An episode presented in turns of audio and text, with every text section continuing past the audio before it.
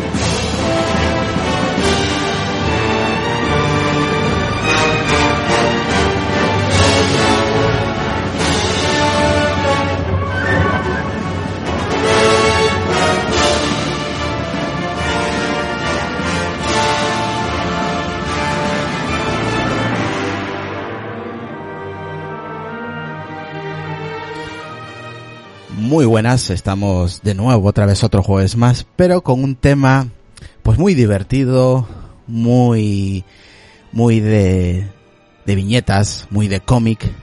Hoy vamos a hablar de DC Comic y Marvel.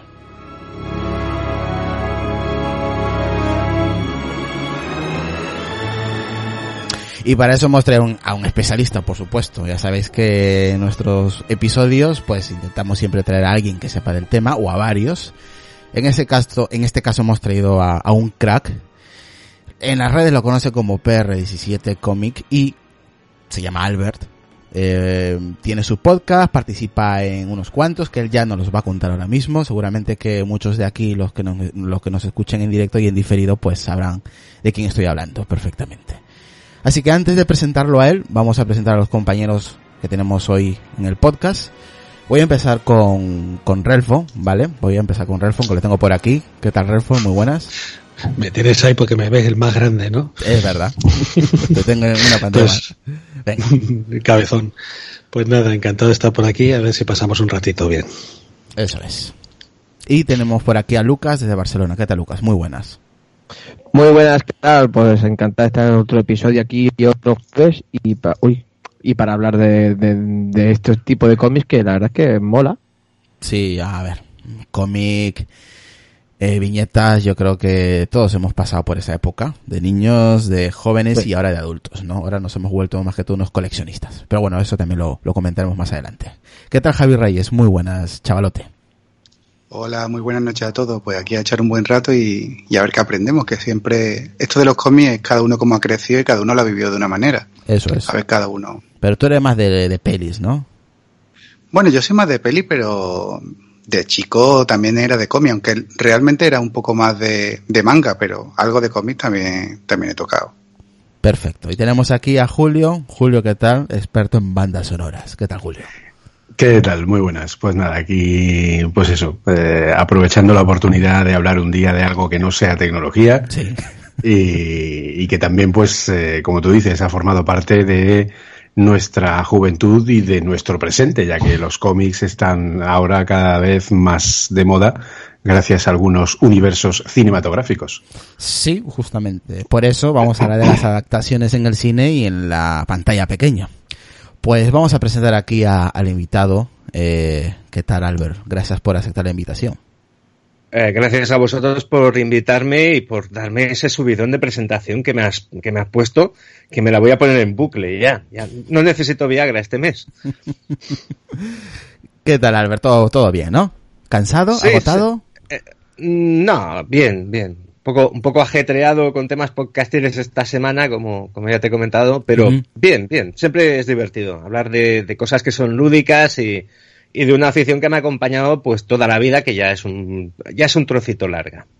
Sí, mira, esta conversación, bueno, en realidad este em, este episodio que, que vamos a tocar hoy, hoy eh, lo estuvimos hablando nosotros hace como una semana, que más o menos es cuando te contacté, estuvimos hablando de, de cómic, est- estuve hablando con un compañero, que desde aquí le mando un saludo a Chinón, eh, que no podía entrar por, pues eso, por temas personales y estuvimos hablando mucho de cómic un rato. Y, y, de repente pues salió el tema y digo, oye, pues mira, aquí yo conozco, lo escucho en Lode, eh, y Albert es, es un crack el tema de, de cómic. Y así que por eso estás aquí, básicamente, porque nos gustan los cómics, nos gustan las actuaciones, no lo sé, a mí personalmente me gustan las actuaciones que estaban viendo en, en el cine y, y, alguna que otra serie en la, en la televisión. Sí, bueno, estamos viviendo una etapa, eh, tenéis que pensar que yo he sido aficionado a los cómics desde que atrapé los Flash Gordon de mi padre en los años finales de los 70. Uh -huh. eh, y entonces, para alguien de, de, mi quinta y probablemente para gente con más edad, lo que estamos viviendo pues es un sueño, porque incluso hay tanta variedad que da para que hayan productos malos. Eh, esto también pasa pero encontrarse con, adaptaciones no tan solo del género de superhéroes, sino han habido series, por ejemplo, eh, de Predicador, van a haber una serie que va a llegar el año que viene sobre clase letal, Deadly Class, que es cómic independiente. Hay gente que está haciendo cómic indie, como, como el amigo Mark Millar, que tiene vendidos derechos de cosas que todavía no ha escrito a Netflix. Es decir, eh, es, es, una etapa muy, muy bonita para vivirla. Sí. Quizá ahora mismo estamos en la etapa de inflación y luego vendrá la bajona, pero de momento hay que disfrutar. Hay que, que disfrutar, hay. hay que disfrutar el momento, es verdad. A ver, Albert, si te parece, empezamos un poquito con la historia de tanto de DC Comic como de Marvel. A ver qué nos puedes contar sobre la historia de estas grandes empresas. Bueno, eh, lo vamos a hacer muy resumido. Sí, Aquí claro. habría que empezar por el concepto del superhéroe. El superhéroe es una derivación, en principio, de las historias del pulp, las novelas baratas de ciencia ficción, eh, escritas muy rápido, probablemente por gente con seudónimos, varios autores. Eh, podemos encontrar un, un, ejemplo con Doc Savage, que era un aventurero científico, un tío que era perfecto en todo, sabía artes marciales, era ingeniero, era químico, era lingüista. Doc Savage es un personaje de de pulp de pura raza y un, y un meta superhéroe antes de que llegara el cómic. Eh, hay otro personaje como por ejemplo La Sombra que ya se acercaba mucho al héroe comiquero. Eh, tuvo seriales de radio. Eh, fue bastante famoso porque Orson Welles interpretaba, creo uh -huh. que el narrador de La Sombra. Eh, la Sombra, por ejemplo, era un, un tipo que andaba baleando a gente por Chicago mataba a gángsters y tal, pero tenía una especie de superpoder que había adquirido en, en unas correrías en Nepal. Eh, el superhéroe pulp más canónico y más reconocible, al menos por una parte de la afición, es un personaje llamado Gladiador, que en la Primera Guerra Mundial, en, en un ataque químico, pues adquiría unos poderes enormes, adquiría fuerza, invulnerabilidad, etcétera, etcétera. Es decir, el germen del superhéroe estaba allí. La cuestión, llegamos al año 1938 eh, la industria del cómic ya existía, pero claro, no estaba tan enfocada, ¿cómo lo diría? Era, era para la chavalada. Y entonces un par de artistas llamados Siegel y Schuster crearon un, una idea, personaje, Superman, oh. que reunía, reunía, muchas de las cosas mm. que ellos eran en realidad. Eh, Superman viene de un planeta lejano, sí. es Krypton, eh, es nuevo en la Tierra, se tiene que adaptar, es un inmigrante para entendernos, eh, lucha contra la injusticia, tiene grandes poderes, una enorme nobleza y, bueno, pues es el Boy Scout definitivo. Esta idea de, de, Schuster es el, el superhéroe canónico a partir del cual se han cortado el resto. Hubo una etapa en que el mundo editorial vivía de variantes de Superman eh, hay que decir que el Superman original iba adquiriendo los poderes número tras número, se inventaba una cosa diferente, pero que tenía un toque como muy social. Era un, una especie de encarnación de la que la gente le gustaría ver a su alrededor. Superman luchaba contra gángsters y también luchaba contra políticos corruptos. Uh -huh. Era una encarnación del, del New Deal de Roosevelt hasta cierto punto y algunos críticos, bueno, críticos, estudiosos del cómic hablan de que era un poco incluso socialista. Pero bueno, el molde del personaje con mallas, el forzudo, por eso lleva los, cal los calzoncillos por fuera, porque es la encarnación de un forzudo de circo con un emblema en el pecho. Eh, dio pie a que se creara pues una oleada de personajes que la editorial DC en aquel momento tenía otro nombre, pero bueno, no es importante.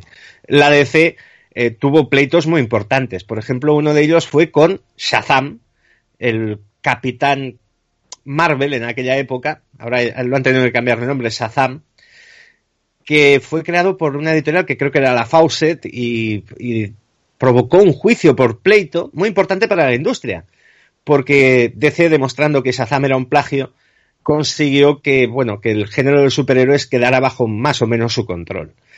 Eh, DC creció con Superman, que tuvo un éxito inenarrable. Eh, fue muy importante entre los finales de los 30, principios de los 40, hasta la Segunda Guerra Mundial, hubo una fiebre Superman.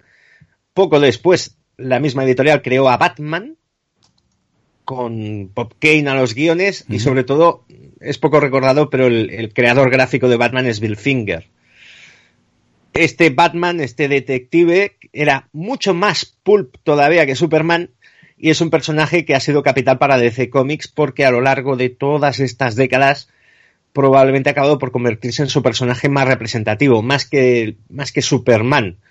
Eh, es curioso, pero esto ocurre.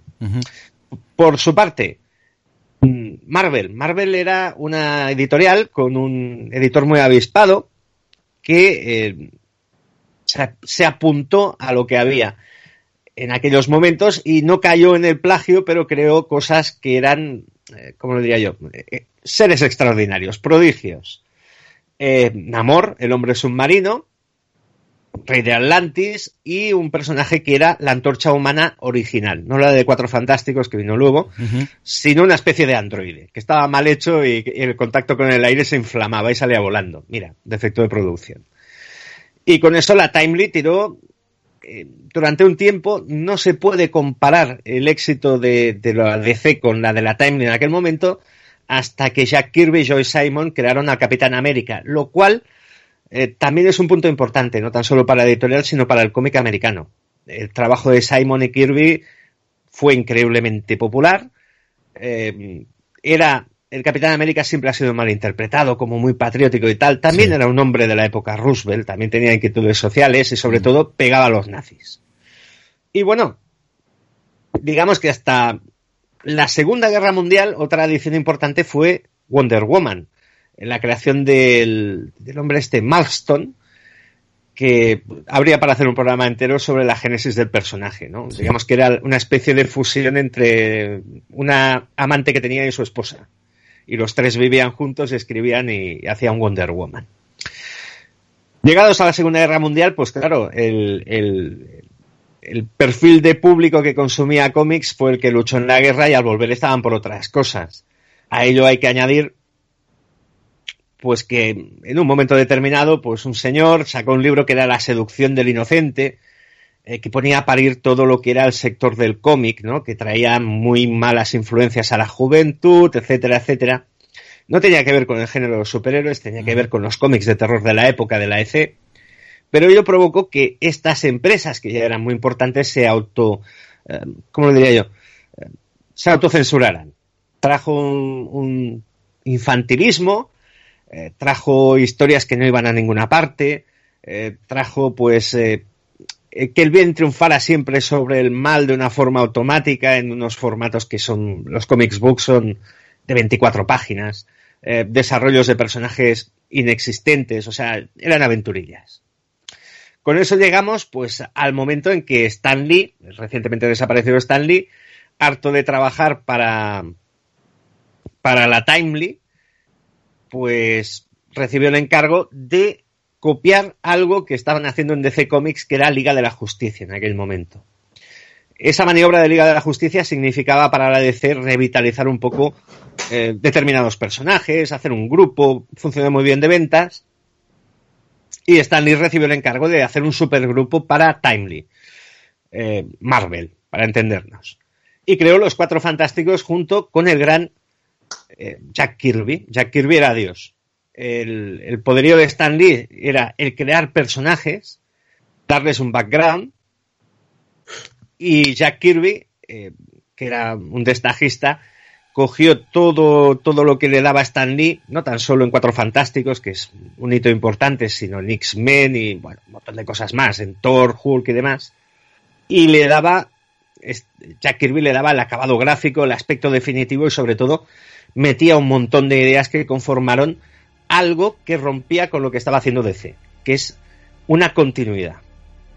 Eh, Spider-Man, Los Vengadores, Iron Man, Hulk, Cuatro Fantásticos y, y, demás personajes, no tan solo vivían todos, casi todos en Nueva York, sino que vivían en continuidad.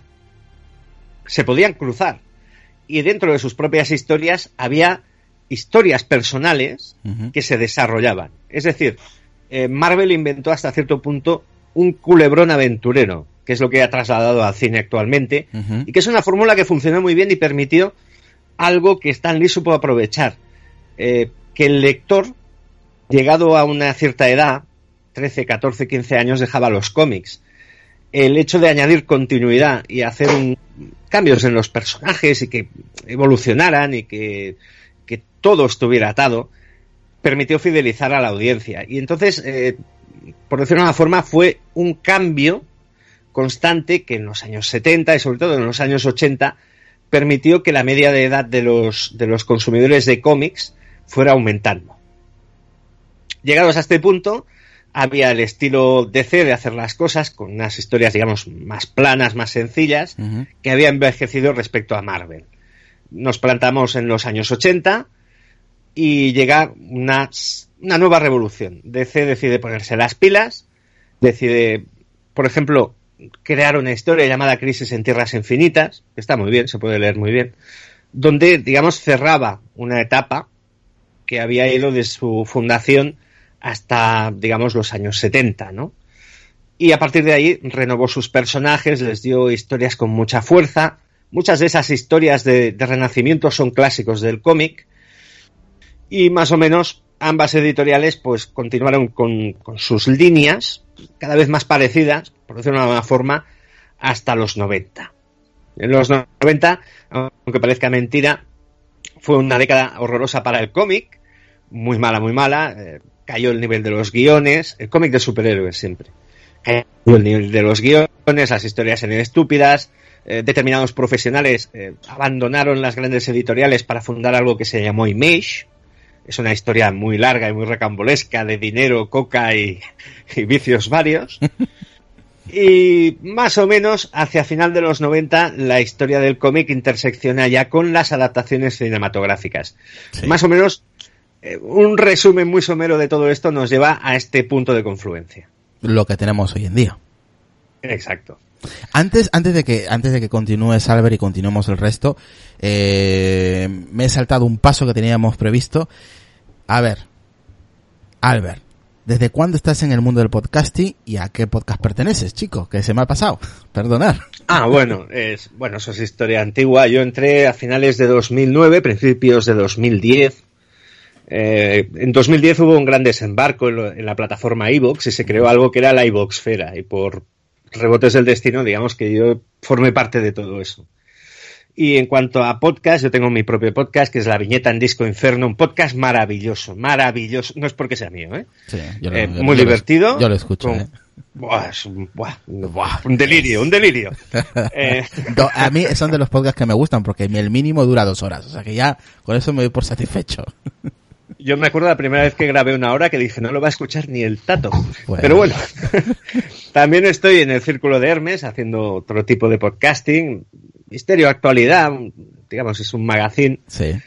En la órbita de Endor, con el amigo Raúl Martín hacemos Extraños en el Paraíso, yo más puntualmente, que es un podcast de cómic independiente, que es algo que tangencialmente tiene que ver también con el cómic de superhéroes, pero por otros motivos. Hay cómic independiente muy bueno.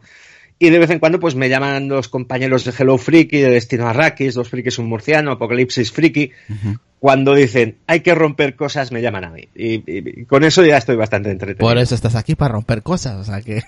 y, y menos mal que este podcast es explícito, o sea que te puedes explayar todo lo que te dé la gana. O sea que tienes vía libre.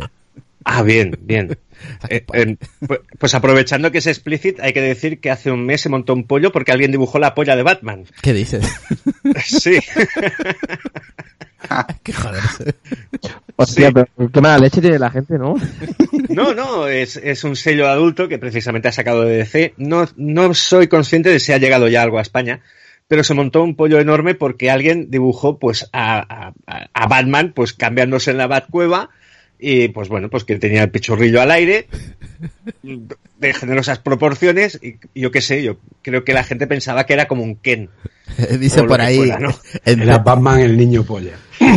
aquí, aquí en, Telegram, en Telegram, Sergio en Telegram dice la Batpolla, pues puede ser. Sí, sí. El otro día grababa con una compañera que lo llamó el Batnardo. me gusta, me gusta. Ese mola más. Sí, sí, sí. Bueno, pues no, yo, yo te escucho en, tu, en tu podcast personal y en Lode, es donde más, cuando apareces, eh, me, a mí personalmente me gusta tu intervención porque yo creo que eres el, el más, el más suelto y puedes hablar de lo que sabes y, y la verdad que, no, que a mí me encantan cuando recomiendas las pelis estas que nadie quiere ver, pues son las que yo he visto básicamente. Ah, ¿tú has caído en eso? Uy, he caído en muchas. En chinas, en japonesas, en coreanas. Eh, películas... en películas también, ¿no? Sí, sí, sí, sí. Estas películas de el nardado de estos, de tiburones estos que vuelan y todo. Esas películas son la polla, tío. Israel ve porno muy raro, ¿eh? eh eso es malísimo, tío. A mis hijas le gustan. Esa es la de el tornado de tiburones. Digo, ¿qué película es esa? Ah, pero son divertidas. Como dice Albert, son, muy divertidas. Son, muy... divertidas porque básicamente son autoconscientes, o sea, eh, es una especie de cita, lo de Charnados, me permitís la parte, es una cita que se tiene cada agosto, ahora ya han acabado, ¿no? Pero se tenía cada agosto, a finales de agosto llevaba Charnado, entonces te lo ponías y, lo, y, lo, y, lo discutías por Twitter y te echabas unas risas. Yo, por ejemplo, mi chaval, que, bueno, no tiene ninguna culpa de ser hijo mío, pues ha visto muchas películas comerciales en el cine y tal, pero a mí me satisface haber criado a alguien que se ríe viendo Sarnado. Eh, Sarnado es una parte dentro de lo que es el cine malo. Sarnado es otra categoría. A mí me mola, a mí yo, ¿qué quieres que te diga? A mí me divierten esas pelis. Y yo sé, y ellos saben, los que hacen ese tipo de películas, saben perfectamente lo que están haciendo y lo hacen para que Claro, claro, ellos lo hacen a cosa hecha, es la gracia de hacer eso. Pero a cosas hechas, no que te salga mal. Exactamente, lo hacen a propósito para que te diviertas con esas películas. Pero bueno, igual la, la gente no lo entiende. Pero bueno, para eso están esas pelis, para divertirse. No te creas, somos una inmensa minoría ya. Ay, es una pena. una pena ver el cine cutre, pero la verdad que está muy bueno.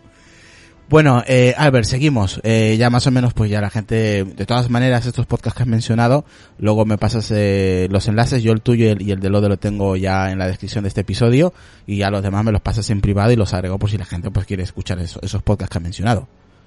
Sí, en, muchos salgo puntualmente, hay que decirlo. Lo que pasa es que mm, he tenido mucha suerte de que la gente ha confiado en mí para, para pasar un rato. Tengo hay que decirlo. Y estoy muy agradecido, tú. Yo es que estoy viejo ya. cualquier día puede ser el último y quiero hacer muchas cosas. sí. Bueno, continuamos, Albert, si te parece. Bueno, una vez que ya nos has contado un poquito la historia de ambas compañías, de ambas empresas, eh, a ver si, no sé, Julio, ¿quieres acotar algo o alguno de los compañeros sobre la historia de estas dos empresas? No, en principio es un poco pues lo que ha estado comentando.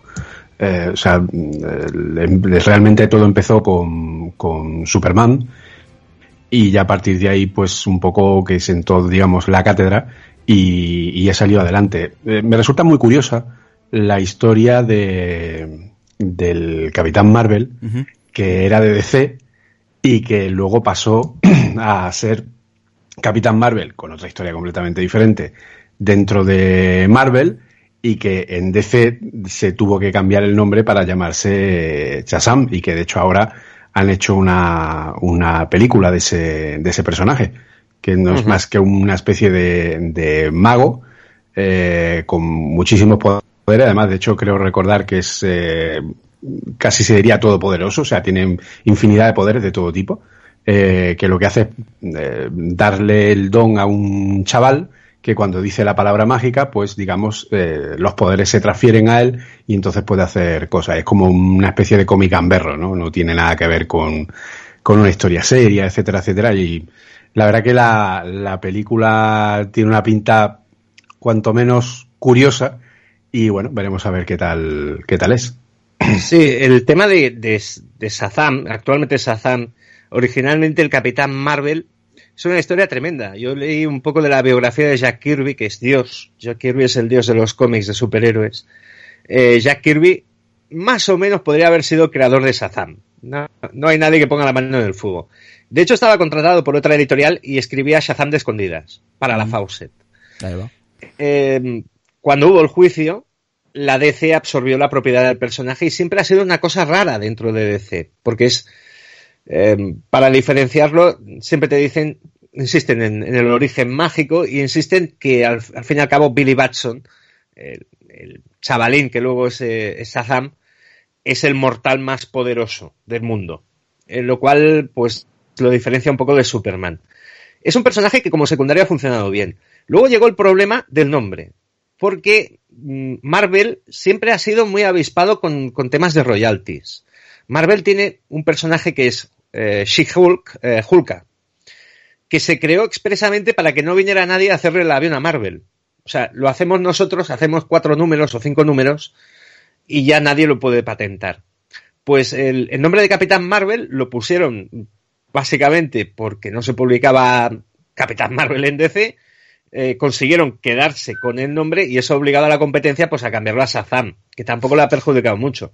Y de hecho, la Capitana Marvel que vamos a tener en el cine, eh, si, la historia está bien explicada, eh, veréis que viene precedida de un Capitán Marvel anterior y demás. es, es una de esas cosas que Marvel, y supongo que hablaremos de ello, Marvel sabe cuidar muy bien las cosas de la continuidad de sus propios personajes. La continuidad es muy importante y sobre todo cuando llevan muchas décadas o varias décadas al menos, eh, les da un background que saben utilizar muy bien para las películas, aunque a ti no te parezca decisivo si eres un espectador normal.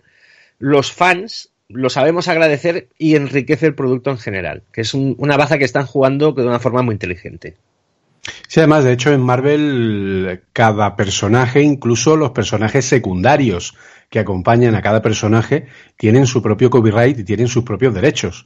Por ejemplo, eh, no hay que olvidar que eh, Sony sigue siendo la dueña de los derechos, aunque ahora ha llegado a un acuerdo con, Marvel Studios para ceder eh, parte de los, de los copyrights que tenía pero Sony no solo tenía los derechos de Spider-Man, que es lo que ya sabemos.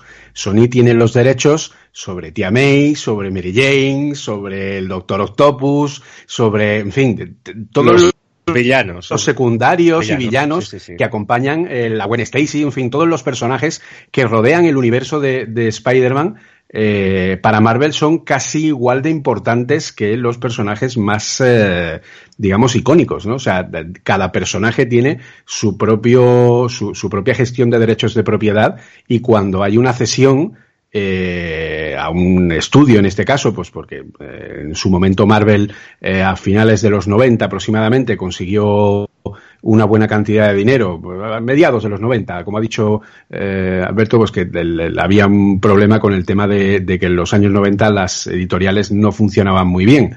Entonces, la forma que tuvo Marvel de recuperar parte del dinero fue vender los derechos de los personajes cinematográficamente para que eh, Fox o Sony pues pudieran producir películas, pues eso, de Spider-Man, de los X-Men, etcétera, etcétera. Derechos que ahora, con la compra de, de Fox por parte de Disney, pues obviamente han vuelto a la matriz y entonces pues los derechos de los Cuatro Fantásticos y de los X-Men y quien habla de los Cuatro Fantásticos y los X-Men, eh, sobre todo en el caso de X-Men, habla de todos los personajes del universo de X-Men que son la hostia. Son la hostia. O sea, son muchísimos. Pues todos esos habrán vuelto a la matriz, pero eh, como digo en su momento, una forma que tuvo Marvel de salvar los papeles fue vender esos derechos con una cláusula muy graciosa. Y es que si, eh, si, las, si los estudios que tenían los derechos de explotación de los personajes, de los principales, no sacaban una nueva película cada, creo que era cinco años, si no recuerdo mal,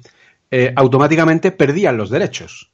Por eso Sony cuando terminó de hacer Spider-Man 3, la trilogía de Tobey Maguire, hizo esa especie de reboot extraño eh, de las dos películas de Amazing Spider-Man. Y por eso hemos tenido una peli de X-Men que no ha tenido, entre comillas, nada que ver con el resto de historias fuera de la primera trilogía, cada dos, tres, cuatro años, porque si no hacían esa película, perdían automáticamente los derechos, expiraban los, esos derechos y volvían a Marvel Studios de forma original.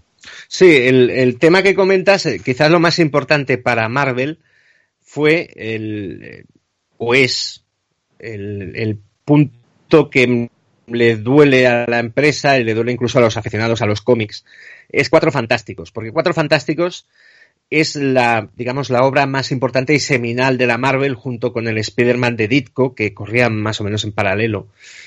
Eh, ¿Por qué? Porque ahí Jack Kirby hizo un vuelque. Jack Kirby creó el universo Marvel. Creó cosas maravillosas como Galactus, eh, Silver Surfer, el universo cósmico, etc, etc, etc. Bueno, todas estas cosas que acompañan a Cuatro Fantásticos. Pero, si recordáis la primera película de Vengadores, la, el taquillazo, zambombazo que fue, los, los extraterrestres que invaden Nueva York son los Chitauris.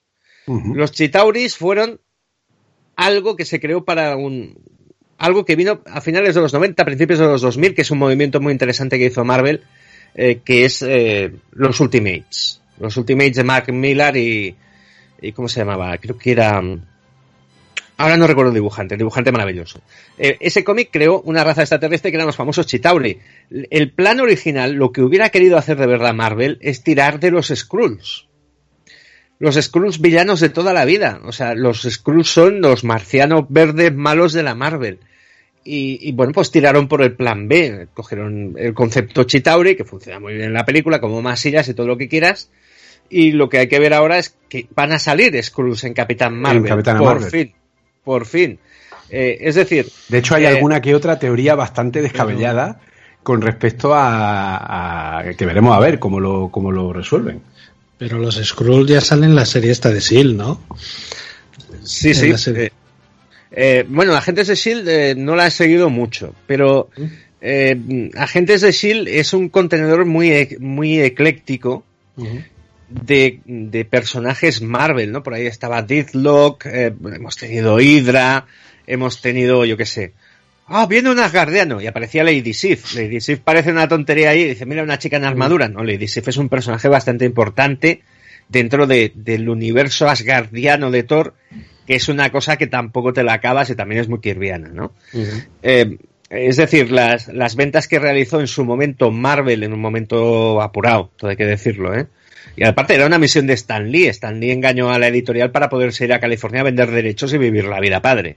Eh, pues, pues, claro, eh, ¿quién iba a imaginar que Marvel iba a poder generar sus propios estudios y que luego más tarde, eh, en una venta multimillonaria, llegaría a Disney y lo absorbería? Porque Disney lo que estaba haciendo, y una de las bases que le interesaban a Disney, es comprar, no sé si eran 1.300 o 1.400 licencias de personajes. Eh, en su momento parecía un buen negocio, el mundo ha cambiado mucho. Uh -huh. Por su parte, DC, como siempre, ha tenido el amparo de Warner. Uh -huh. Es diferente, hay una sinergia diferente. Warner, eh, quizás el mayor problema de Warner es que eh, tuvo buenas películas de superhéroes, pero los ejecutivos de Warner nunca han entendido básicamente cómo funciona eh, no el hacer una película, sino cómo funciona algo que es el género de los superhéroes, que es una mítica moderna. Esto lo escribió Grant Morrison, gran guionista, hizo un libro maravilloso sobre la historia del cómic de superhéroes. Y lo que dijo es, nos hemos inventado una mítica para finales del siglo XX, principios del XXI, una mítica diferente, una mítica artificial, una mítica que crece, que crece, que cambia, que permuta para volver al origen. Los personajes eh, hay varias versiones de los personajes, siempre en danza. No es el mismo Batman el de los años 40 que el Batman de los años 60. El Batman de la serie de televisión aquella tan loca era canónico, porque era el Batman de aquel momento. En los 70 fue un detective, eh, con el reinicio a cargo de Frank Miller, era, era un personaje mucho más obsesivo, un vigilante nocturno, eh, hay un Batman superhéroe en la Liga de la Justicia. Uh -huh. Es decir, esa, esa mítica, esa capacidad para empatizar con los personajes, la casa matriz de Warner, no la ha encontrado con los cómics de DC. Lo que pasa es que ha tenido suerte, insisto, mucha suerte varias veces. Tuvo suerte con el Superman de Donner, película que es el, el, el ABC de cómo se tiene que hacer una película de origen de un superhéroe. El Superman de Donner lo ha corrido todo el mundo que ha querido explicar un personaje con habilidades y poderes y responsabilidades. Y lo pero luego dejó, efectivamente, pero luego dejó a los productores eh, que se cargaran la, la, franquicia y que cambiara de manos y que despidieran a Donner a mitad del... porque en, teoría en la primera Superman, por si no lo sabéis, eh, se rodó seguida la 1 y la 2. Sí, sí, sí, Había un presupuesto, se iba a rodar la 1 y la 2, ambas dirigidas por Richard Donner, pero eh, con el guion de Mario Puzo, que es el autor del Padrino y es así como una cosa súper guala.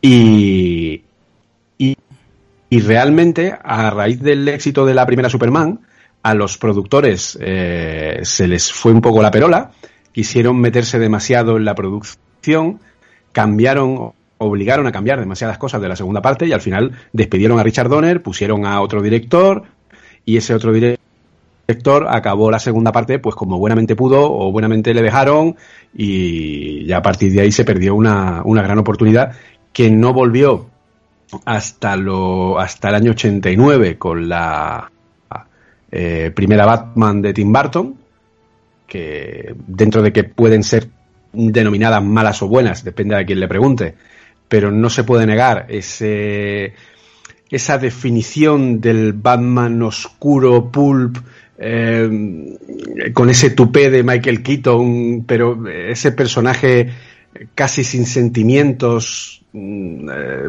y ese aspecto gótico absoluto con la música de Elfman y tal, que le da un aspecto bastante interesante y que define al personaje eh, en, lo que es a partir de ahí. Luego llegó Joel Schumacher y por poco se carga el personaje, sobre todo con los pezonzuelos de Josh Clooney. Eh, y menos mal que, esos pezones son míticos. Eso es, vamos. Y, menos mal que llegó un señor llamado Christopher Nolan eh, con una idea loca de reinventar al personaje y lo dejaron haciendo ahí una especie de mezcla extraña de un montón de historias de Batman año cero, cogiendo un poquito de aquí y otro poquito de allá, y, desde luego montó una de las trilogías más eh, queridas y más valoradas de, ese personaje, eh, sobre todo eh, la segunda parte, con un Heath Ledger haciendo de Joker que es, yo creo, de lo mejor que se ha visto nunca en el cine. Muy de acuerdo contigo. Sí. Sí, sí, de hecho, el, la potra que tuvo Warner con, la apuesta que hizo por una franquicia que estaba muerta. Joel Schumacher, a ver, hizo dos películas, la segunda definitivamente es un desastre. Es un desastre, se perdió en lo folclórico. Eh, ya le pasó a Barton, lo que pasa es que Barton le dio, eh, lo bañó de una especie de, ¿cómo lo diría?, estética tan bartoniana que se llevó a Batman a un sitio donde no había estado. Yo el, viaje de las pelis de Tim Burton a mí no me, no me resultó satisfactorio, pero tienen valores, tienen valores desde luego. Pero cuando apareció Nolan en la primera película, no es una película de grandísimo presupuesto, ni mucho menos. Era una apuesta de Warner por ver si podían reflotar la franquicia porque el personaje evidentemente tiene tirón. Batman, eh, incluso la iconografía de Batman, o sea, Batman se conoce el, emblema del murciélago, sabes que es Batman aunque no hayas leído un cómic. Eso tiene un potencial tremendo igual que Superman. Pero yo creo que Warner se cegó con el concepto de lo que había traído Nolan, que a Batman le sentaba muy bien. Y luego cuando aterrizó Snyder, que era el hombre encargado de, seguir con el universo, Snyder es un comiquero. O sea, Snyder es un tipo capaz de hacer algo presentable con algo tan difícil como Watchmen. ¿Qué pasó?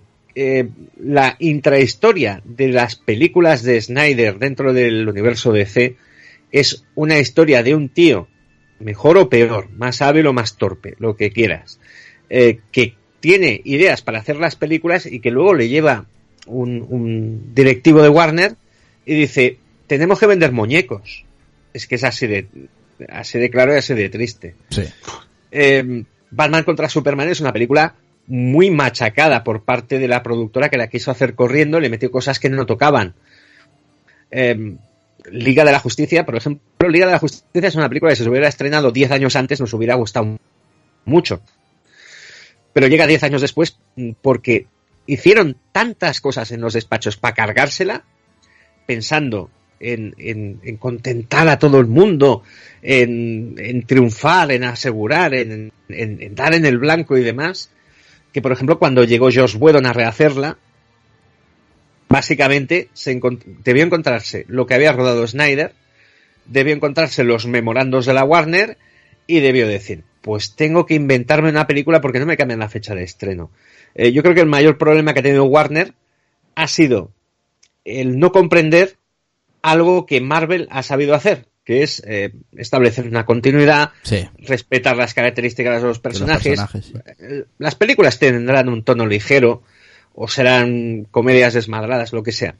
Pero hay un cariño, hay un, cierto respeto, incluso al, espectador que viene a pasar el rato. Y, curiosamente, Warner, donde ha acertado de lleno, fue cuando le dio 150 millones de dólares a, a una directora que tenía una idea y tenía una visión, y dijo, igual los estamos tirando a la basura. Y nadie quiso tocar eso, porque todo el mundo pensaba que se iba a estrellar. Resultado, Wonder Woman. Eh, probablemente estas navidades tengamos un zambombazo importante con Aquaman. Sí, ya están empezando a hablar de ella y muy bien. La mejor película que ha hecho Marvel hasta el momento, por lo que... Claro, es, es, una cosa, Aquaman, eh, después de los castañazos que se han dado, que han sido bastante serios, darle 150 millones a James Wan y vete a hacer una película de un tío que habla con los peces, que es una idea así como muy, muy grosera. tampoco nadie. Claro, tampoco nadie ha ido a tocarle las pelotas a James Wan. James Wan es, un tío. ese es el kit de la cuestión, como tú dices. Es que nadie ha ido a tocarle las pelotas a James Wan. Y James Wan es un director excelente, que lo ha demostrado varias veces con otros géneros, y si lo dejas hacer, pues te hará algo que merece la pena. James Wan, hay que se, recuerda poco, pero el mayor éxito zambombazo, melocotonazo en taquilla que tiene, ¿alguien se acuerda de cuál es? Pues es Fast and Furious 7, que dio la friolera de 1500 kilos y es una película que, vale, es Fast and Furious. Yo sé que hay gente estas cosas maravillosas no las disfrutas, como es una, de las cinco películas más taquilleras de la historia del cine. Sí, pero yo, por, yo por, la muerte de Paul Walker. Claro, es que por la eh. muerte de Paul Walker eh, había gente que había visto alguna de las anteriores y esa la vio. Sí, pero es, es, una película que yo vi el otro día y la veía con asombro. Porque tiene cosas que están muy, muy bien rodadas. A ver, que sí, que aterrizan en, paracaídas los coches en una carretera de montaña y no se sale ninguno. Increíble. Bien, vale, como charnado. es que está muy bien. Tú quieres ver, tú quieres ver eh, tiburones volando y ahí partir de ahí lo demás todo va bien. Y ahí tú quieres ver coches, quieres ver una banda sonora, bueno, llamativa, algunos planos que molan y, bueno, no le pidas más, tampoco no, no hay más. Sí, pero cuando le tocó hacerlo, parecía una misión. Además, las películas de Fast and Furious, por temas de casting y, egos, son complicadas. Y él se metió en un jardín que no había pisado nunca y cumplió sobradamente con un producto, dentro de las características que tiene, producto que brilla y hace ruido. Si aquí en Aquaman, como a mí me da la impresión de que lo dejaron ahí tirado, le dijeron apáñate, pues el tío ha podido hacer será mejor, será peor en cuanto a calidad, valores, interpretaciones o lo que quieras, pero que yo creo que vamos a pasar un rato distraído, estoy seguro. Aparte de este director, ¿hizo alguna otra película más? Que no sé por qué me suena el, eh, el nombre que has comentado y, de ser el director de A Todo Gas 7. Sí, es, el rey del terror. James Wan es el director de, de Conjuring. Ah, ¿ves? Por eso me sonaba. Por eso me sonaba. Relfon, que está muy callado. Sí, sí, ha hecho mucho cine de terror. Muy bien, muy, muy. Eh, con un presupuesto apañadito, James Wan ha sacado películas que están muy bien, han funcionado muy bien en taquilla. No necesitaba James Wan, por decirlo de alguna forma, eh, ir a DC y decir, no, dadme lo que sea que yo os lo ruedo. No, es, lo han ido a buscar. Sí, pero yo creo que es la clave está en lo que has comentado. Es decir, eh, la Warner llegó y le dijo a Patty Jenkins, venga, hazte algo y ya cuando acabe ya nos dice. ¿Vale? Y Patty Jenkins ha tenido libertad creativa, hizo Wonder Woman y es pues eso, una película muy valorada y que realmente es eh, de una gran calidad, ¿vale? O sea, con una historia bien contada, unos personajes bien hilados, eh, una química entre todos los personajes muy bueno, eh, incluso te sorprende porque no te esperas quién es el malo, etcétera. Entonces, todo eso es muy importante. Yo creo que con Juan ha pasado tres cuartas de lo mismo. Ha dicho, mira, toma el dinero, yo cierro los ojos y que sea lo que Dios quiera. Yo creo que la base ahí está en que mm, Warner no termina de pillarle el punto al universo cinematográfico suyo de superhéroes porque los productores que tiene Warner no son Kevin Fish. Y entonces, Kevin Fish como productor de Marvel y como jefe de Marvel Studios sí sabe lo que tiene que hacer. Y sí ha cogido ese, ese esa fórmula de cómo tiene que hacer las películas, porque si tú lo analizas fríamente, dices, ¿qué película de Marvel Studios cuando ya han sabido cogerle el punto, que yo creo que es a partir de Vengadores, ¿vale? Cuando ya han sabido cogerle el punto, ¿qué película de Marvel puedes decir que sea mala? No eres capaz. Todas tienen algo. Pueden ser mejores, peores, más entretenidas, menos entretenidas, con historias más tal, pero ninguna es mala. Todas son películas que siguen una determinada línea y que han conseguido una calidad media que es extremadamente complicado de conseguir teniendo en cuenta eh, todos los directores que han ido pasando por, eh, eh, por las diferentes películas. O sea, es un que, hayan conseguido esa, esa, ese equilibrio y esa media de calidad en todas sus películas, hostia, eso es muy complicado en el mundo del cine. Bueno, pero dice la leyenda que dice la leyenda que Kevin Feige y el director de ¿cómo se llama? de Zombies Party. Sí, eh, sí, de Baby, de Baby Driver, o sea, y, sí, de la cosa esta extraña de em, el del corneto. Ah, no me sale. Sí, sí, sí, Edgar Bright, Edgar Bright. Eh, dice la leyenda que ellos, entre otros, fueron los que articularon el universo Marvel y más o menos cómo tenían que ir los tiros y de qué iba a ir cada película dentro de esta estructura maravillosa eh, que ha generado pues estas películas que se pueden ver de forma consecutiva y, tener la sensación incluso de que siguen un hilo.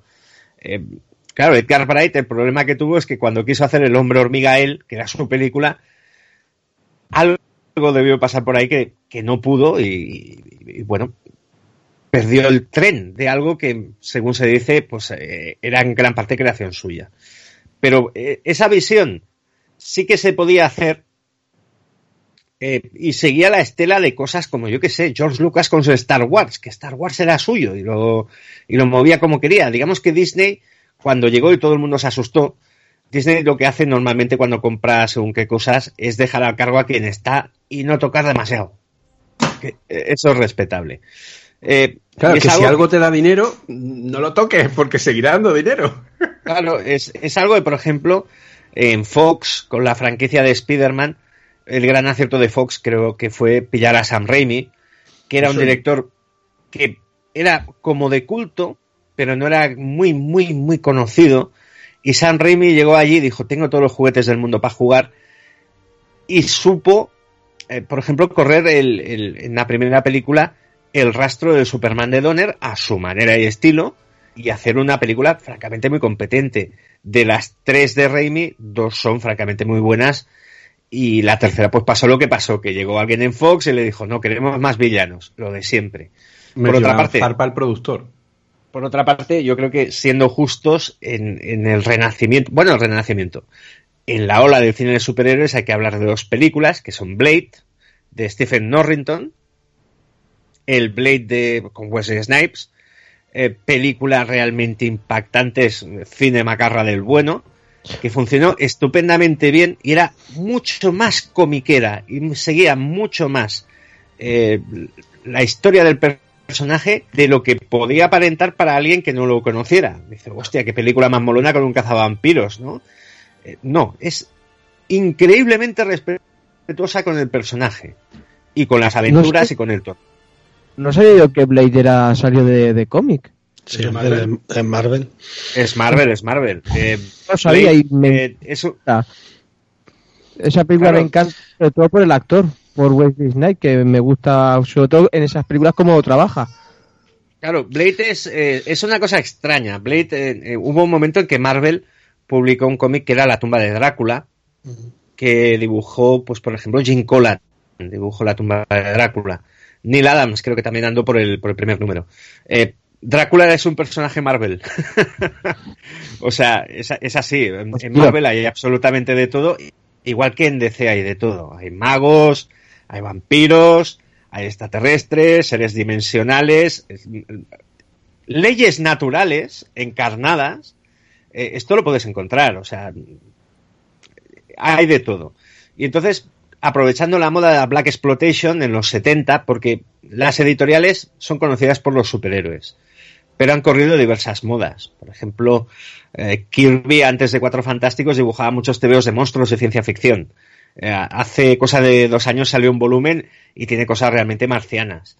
Eh, hubo la Black Exploitation, hubo pues Shang-Chi, Maestro de Kung Fu, hubo Las Hijas del Dragón, famosas ahora, hubo una serie de cosas que se movían con los tiempos, ¿no? en eso Marvel siempre fue listo, ¿no? Puño de hierro, nacía de la explotación de las pelis de Kung Fu y se unió a Power Man, que era la Black Exploitation en el molonismo puro. Eh, o sea, han transitado muchas cosas. Y Blade forma parte de, todas estas licencias que tiene Marvel dando vueltas por ahí, cosas muy sorprendentes.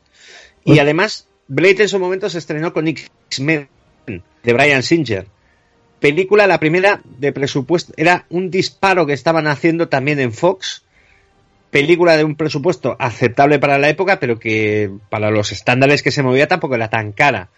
Y dio una plasmación muy buena, lo cual permitió a la franquicia eh, generar una segunda parte que estaba muy bien, una tercera que es una locura, un reinicio y un cacao temporal de tres pares de narices. Pero la cuestión es que eh, X-Men, em, decidiendo apostar por quitar la licra y cambiarse al cuero, que también eso llegó al mundo de los cómics en aquella época, eh, acercó, acercó el, concepto de que sí que se podía hacer una película con cara y ojos competente con un grupo de superhéroes en una película de origen y hacerlo todo sobre la marcha y que quedara apañado.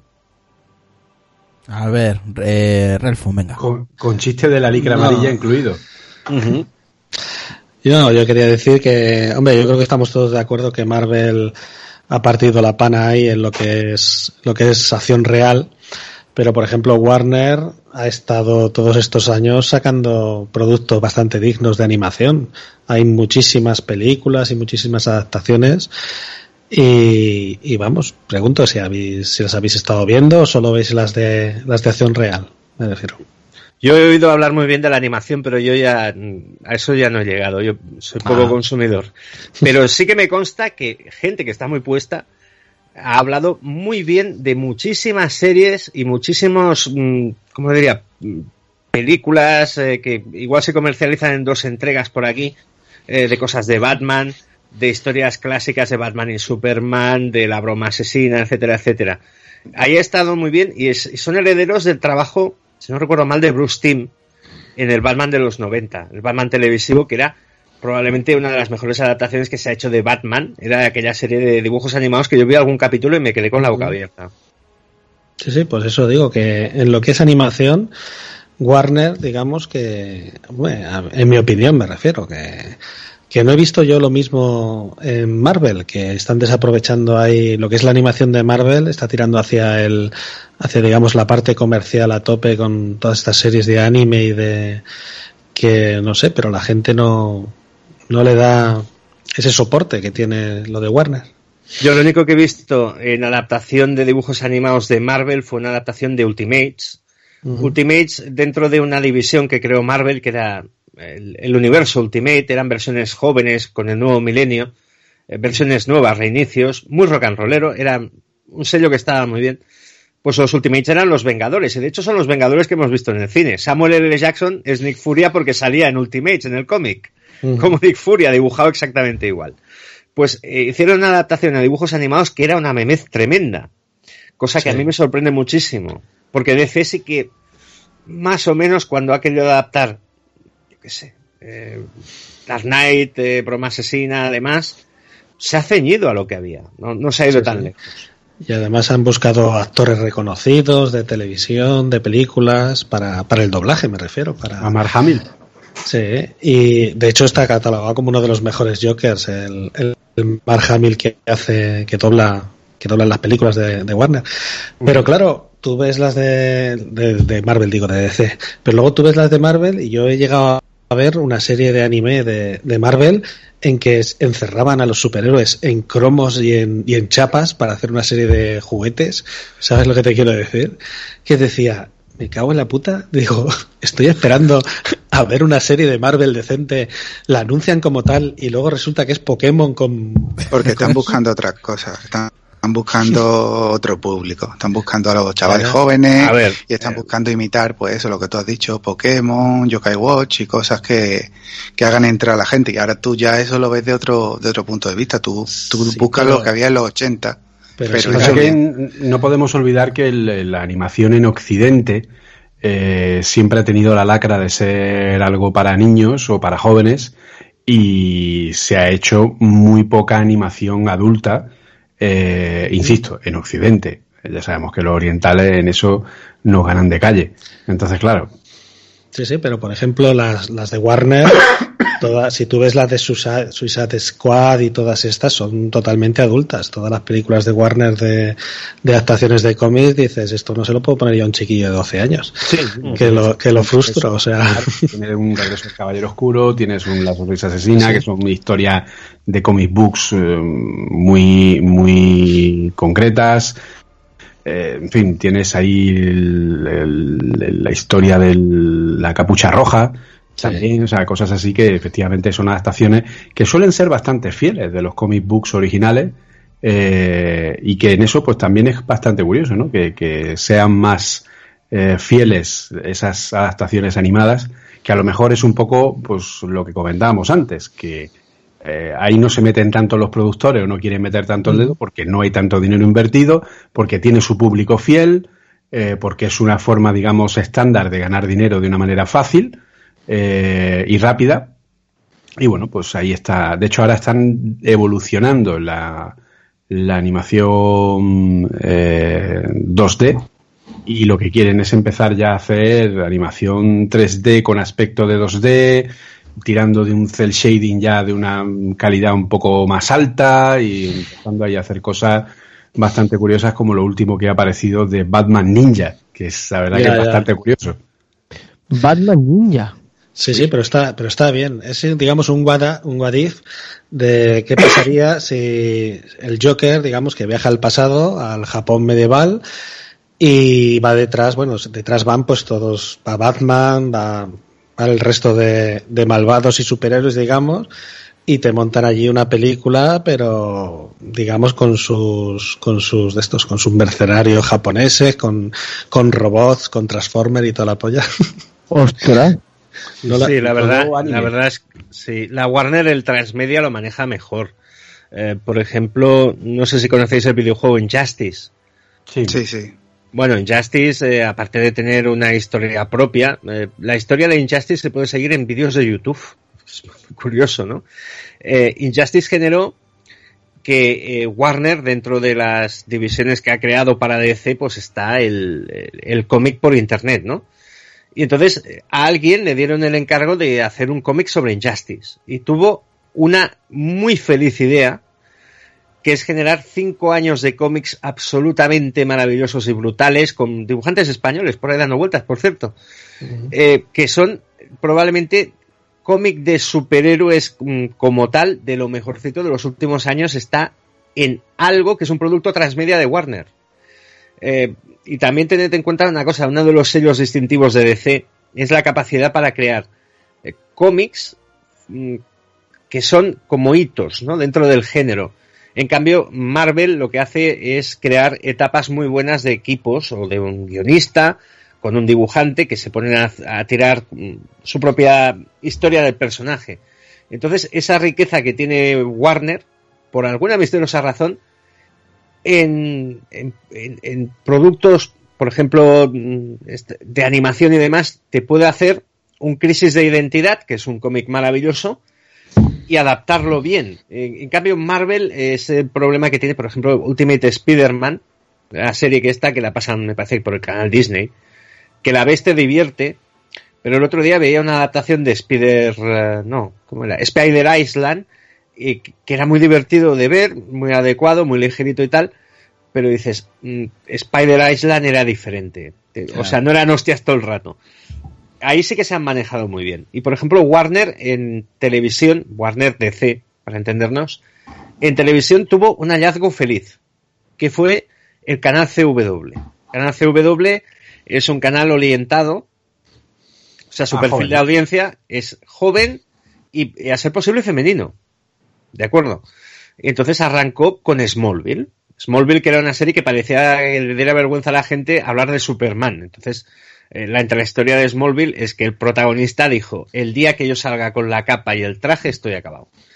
Eh, Tom Welling, Tom Welling que, acabó siendo productor y Smallville duró 10 temporadas y al final pasaba en Metrópolis.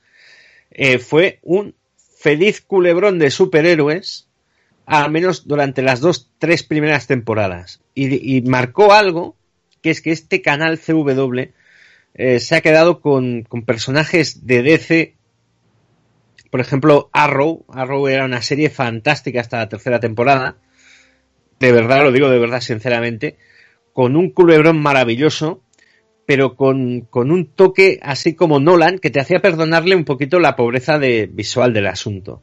Y a partir de ahí eh, se han diversificado, apareció Supergirl, apareció Flash, han encontrado como un tono agradable de hacer las cosas, llegando al punto de que han perdido la vergüenza y hacen crossovers y eh, Sí. han creado un universo CW propio y demás, Y hacen, que a Marvel le ha costado más. Y hacen Pero- lo de las leyendas, que es una idea de olla Sí. bastante importante. Las Sí, leyendas de pero, mañana. pero, pero se ponen y juntan un crossover entre cuatro series de superhéroes y les, queda, dig- y les, y les queda digno. Sí, y sin embargo, todo eso en Marvel no lo ves y dices, hostia, si esta serie, por ejemplo, tú pones un Daredevil, un tal, tiene muchísima más calidad, pero joder, ahora tú lo que quieres ver es superhéroes. ¿Sabes lo que sí, te pero tú sabes por qué, pero tú sabes por qué el Arrowverse funciona. El Arrowverse funciona porque tiene detrás a Greg Berlanti, que es el productor.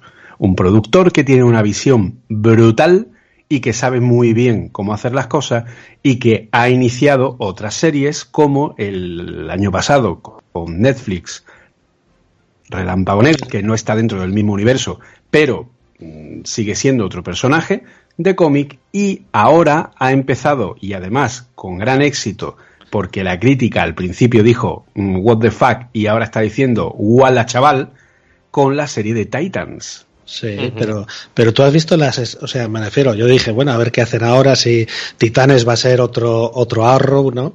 Y me pongo a ver escenas y tal, y sale la, o sea, sale la patrulla condenada, no me jodas, o sea, han sacado a, a Doom Patrol, claro, como el, el bestia, el chico bestia tiene que salir los Titanes, pues te plantan allí a, bueno, no sé si sabéis quién es la patrulla condenada, la Doom Patrol, y dices, hostia, o sea, y parece que vamos, que, que van a respetar a los personajes. Sí, lo sí, y está teniendo muy buena crítica. Y de hecho, en el crossover del Arrowverse de esta temporada, introducen el personaje de Batwoman. Sí, sí, sí, que además es Ruby Rose. Bien. Y que luego yo, tendrá. Yo, yo no veo Titans, pero Ruby Rose, yo quiero verla, siempre. y que luego ya han confirmado que va a tener serie la próxima temporada propia desarrollando su propia historia. También con Greg Berlanti detrás. O sea, ¿va a estar la serie de Catwoman? Batwoman. Ah, Batwoman. Ah, Sí, es Katy Kane. Katy Kane, personaje con mucha solera, ¿eh? Muchísima solera. Katy Kane eh, fue, no, sé, no sabría decirte si estuvo sobre los años 50 y tal, eh, pero a Katy Kane la han movido bastante bien en los últimos tiempos. Es, es superhéroe lesbiana, o sea, es un, es un personaje con potencia y fondo. Y Ruby Rose es la elección perfecta. ¿Os he dicho que me gusta Ruby Rose? no, No, No, no. no, no, creo que es la primera vez que ha salido ese nombre. No, no, no. Bueno, chicos, ¿os parece si paramos un poquito a tomar agua y continuamos con la última parte? ¿Os parece? Muy bien. vale. Pero- Pu- Vale, perfecto. Pues paramos nada, dos, tres minutos y volvemos.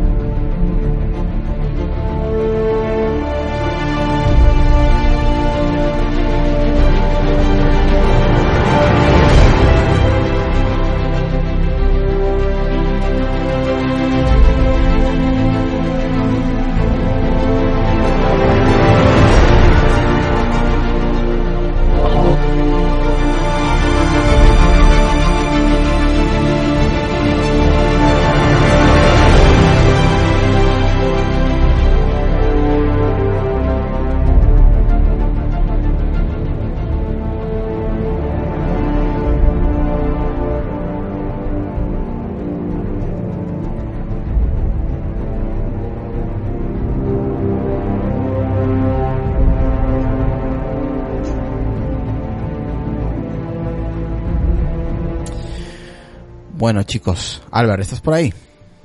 Sí, sí, por supuesto. Te hago una pregunta directa. ¿Qué te parece la película, o qué te parece en su momento, Batman vs. Superman?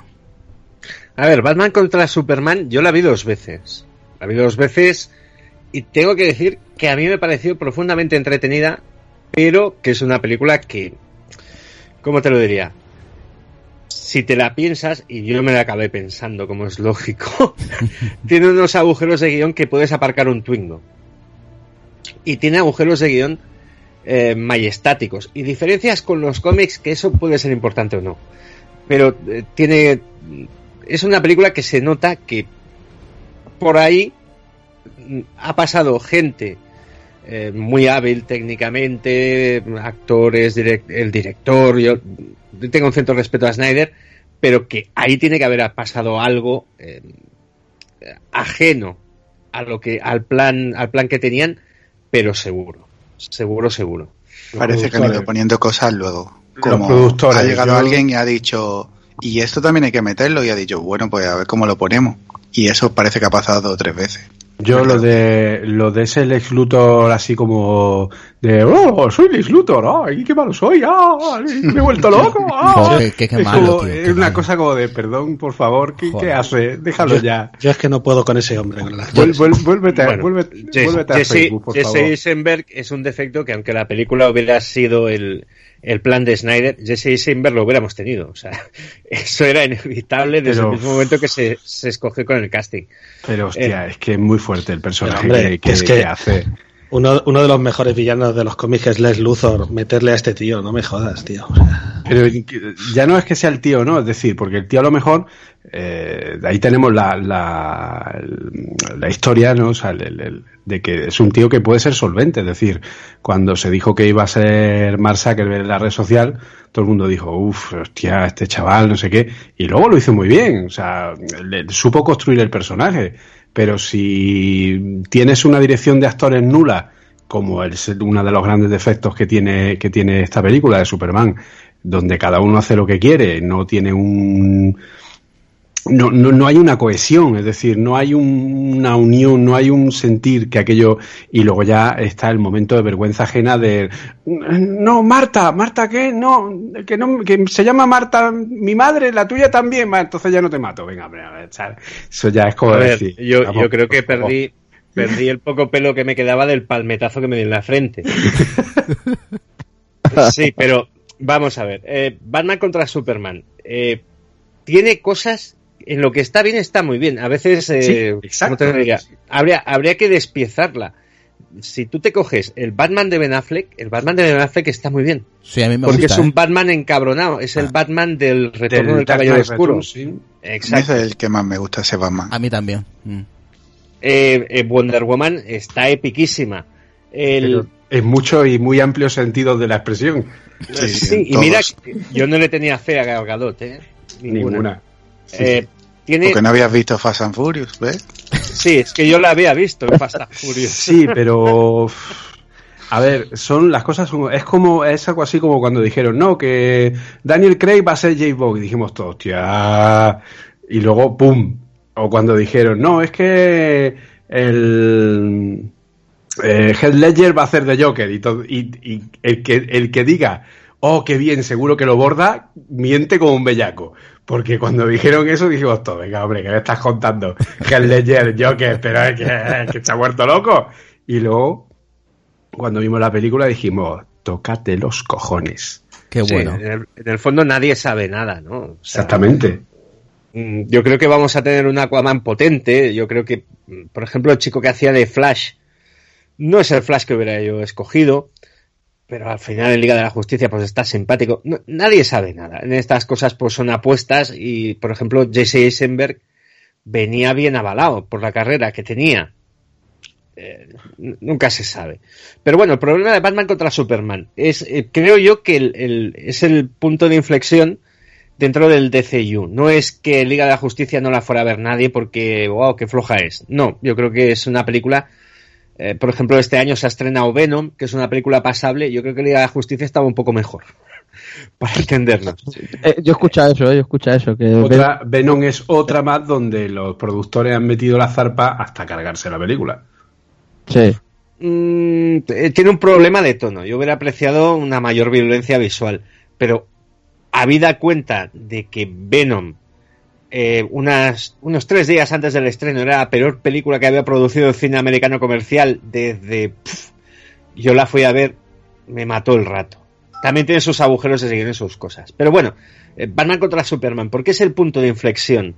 Porque Snyder quería articular algo que son los puntos más raros de la peli, ¿no? Está el momento de Flash apareciendo por la Speed Force, diciéndole, ella es la clave y todo esto, que te te, quita de te quita de lo que estás viendo.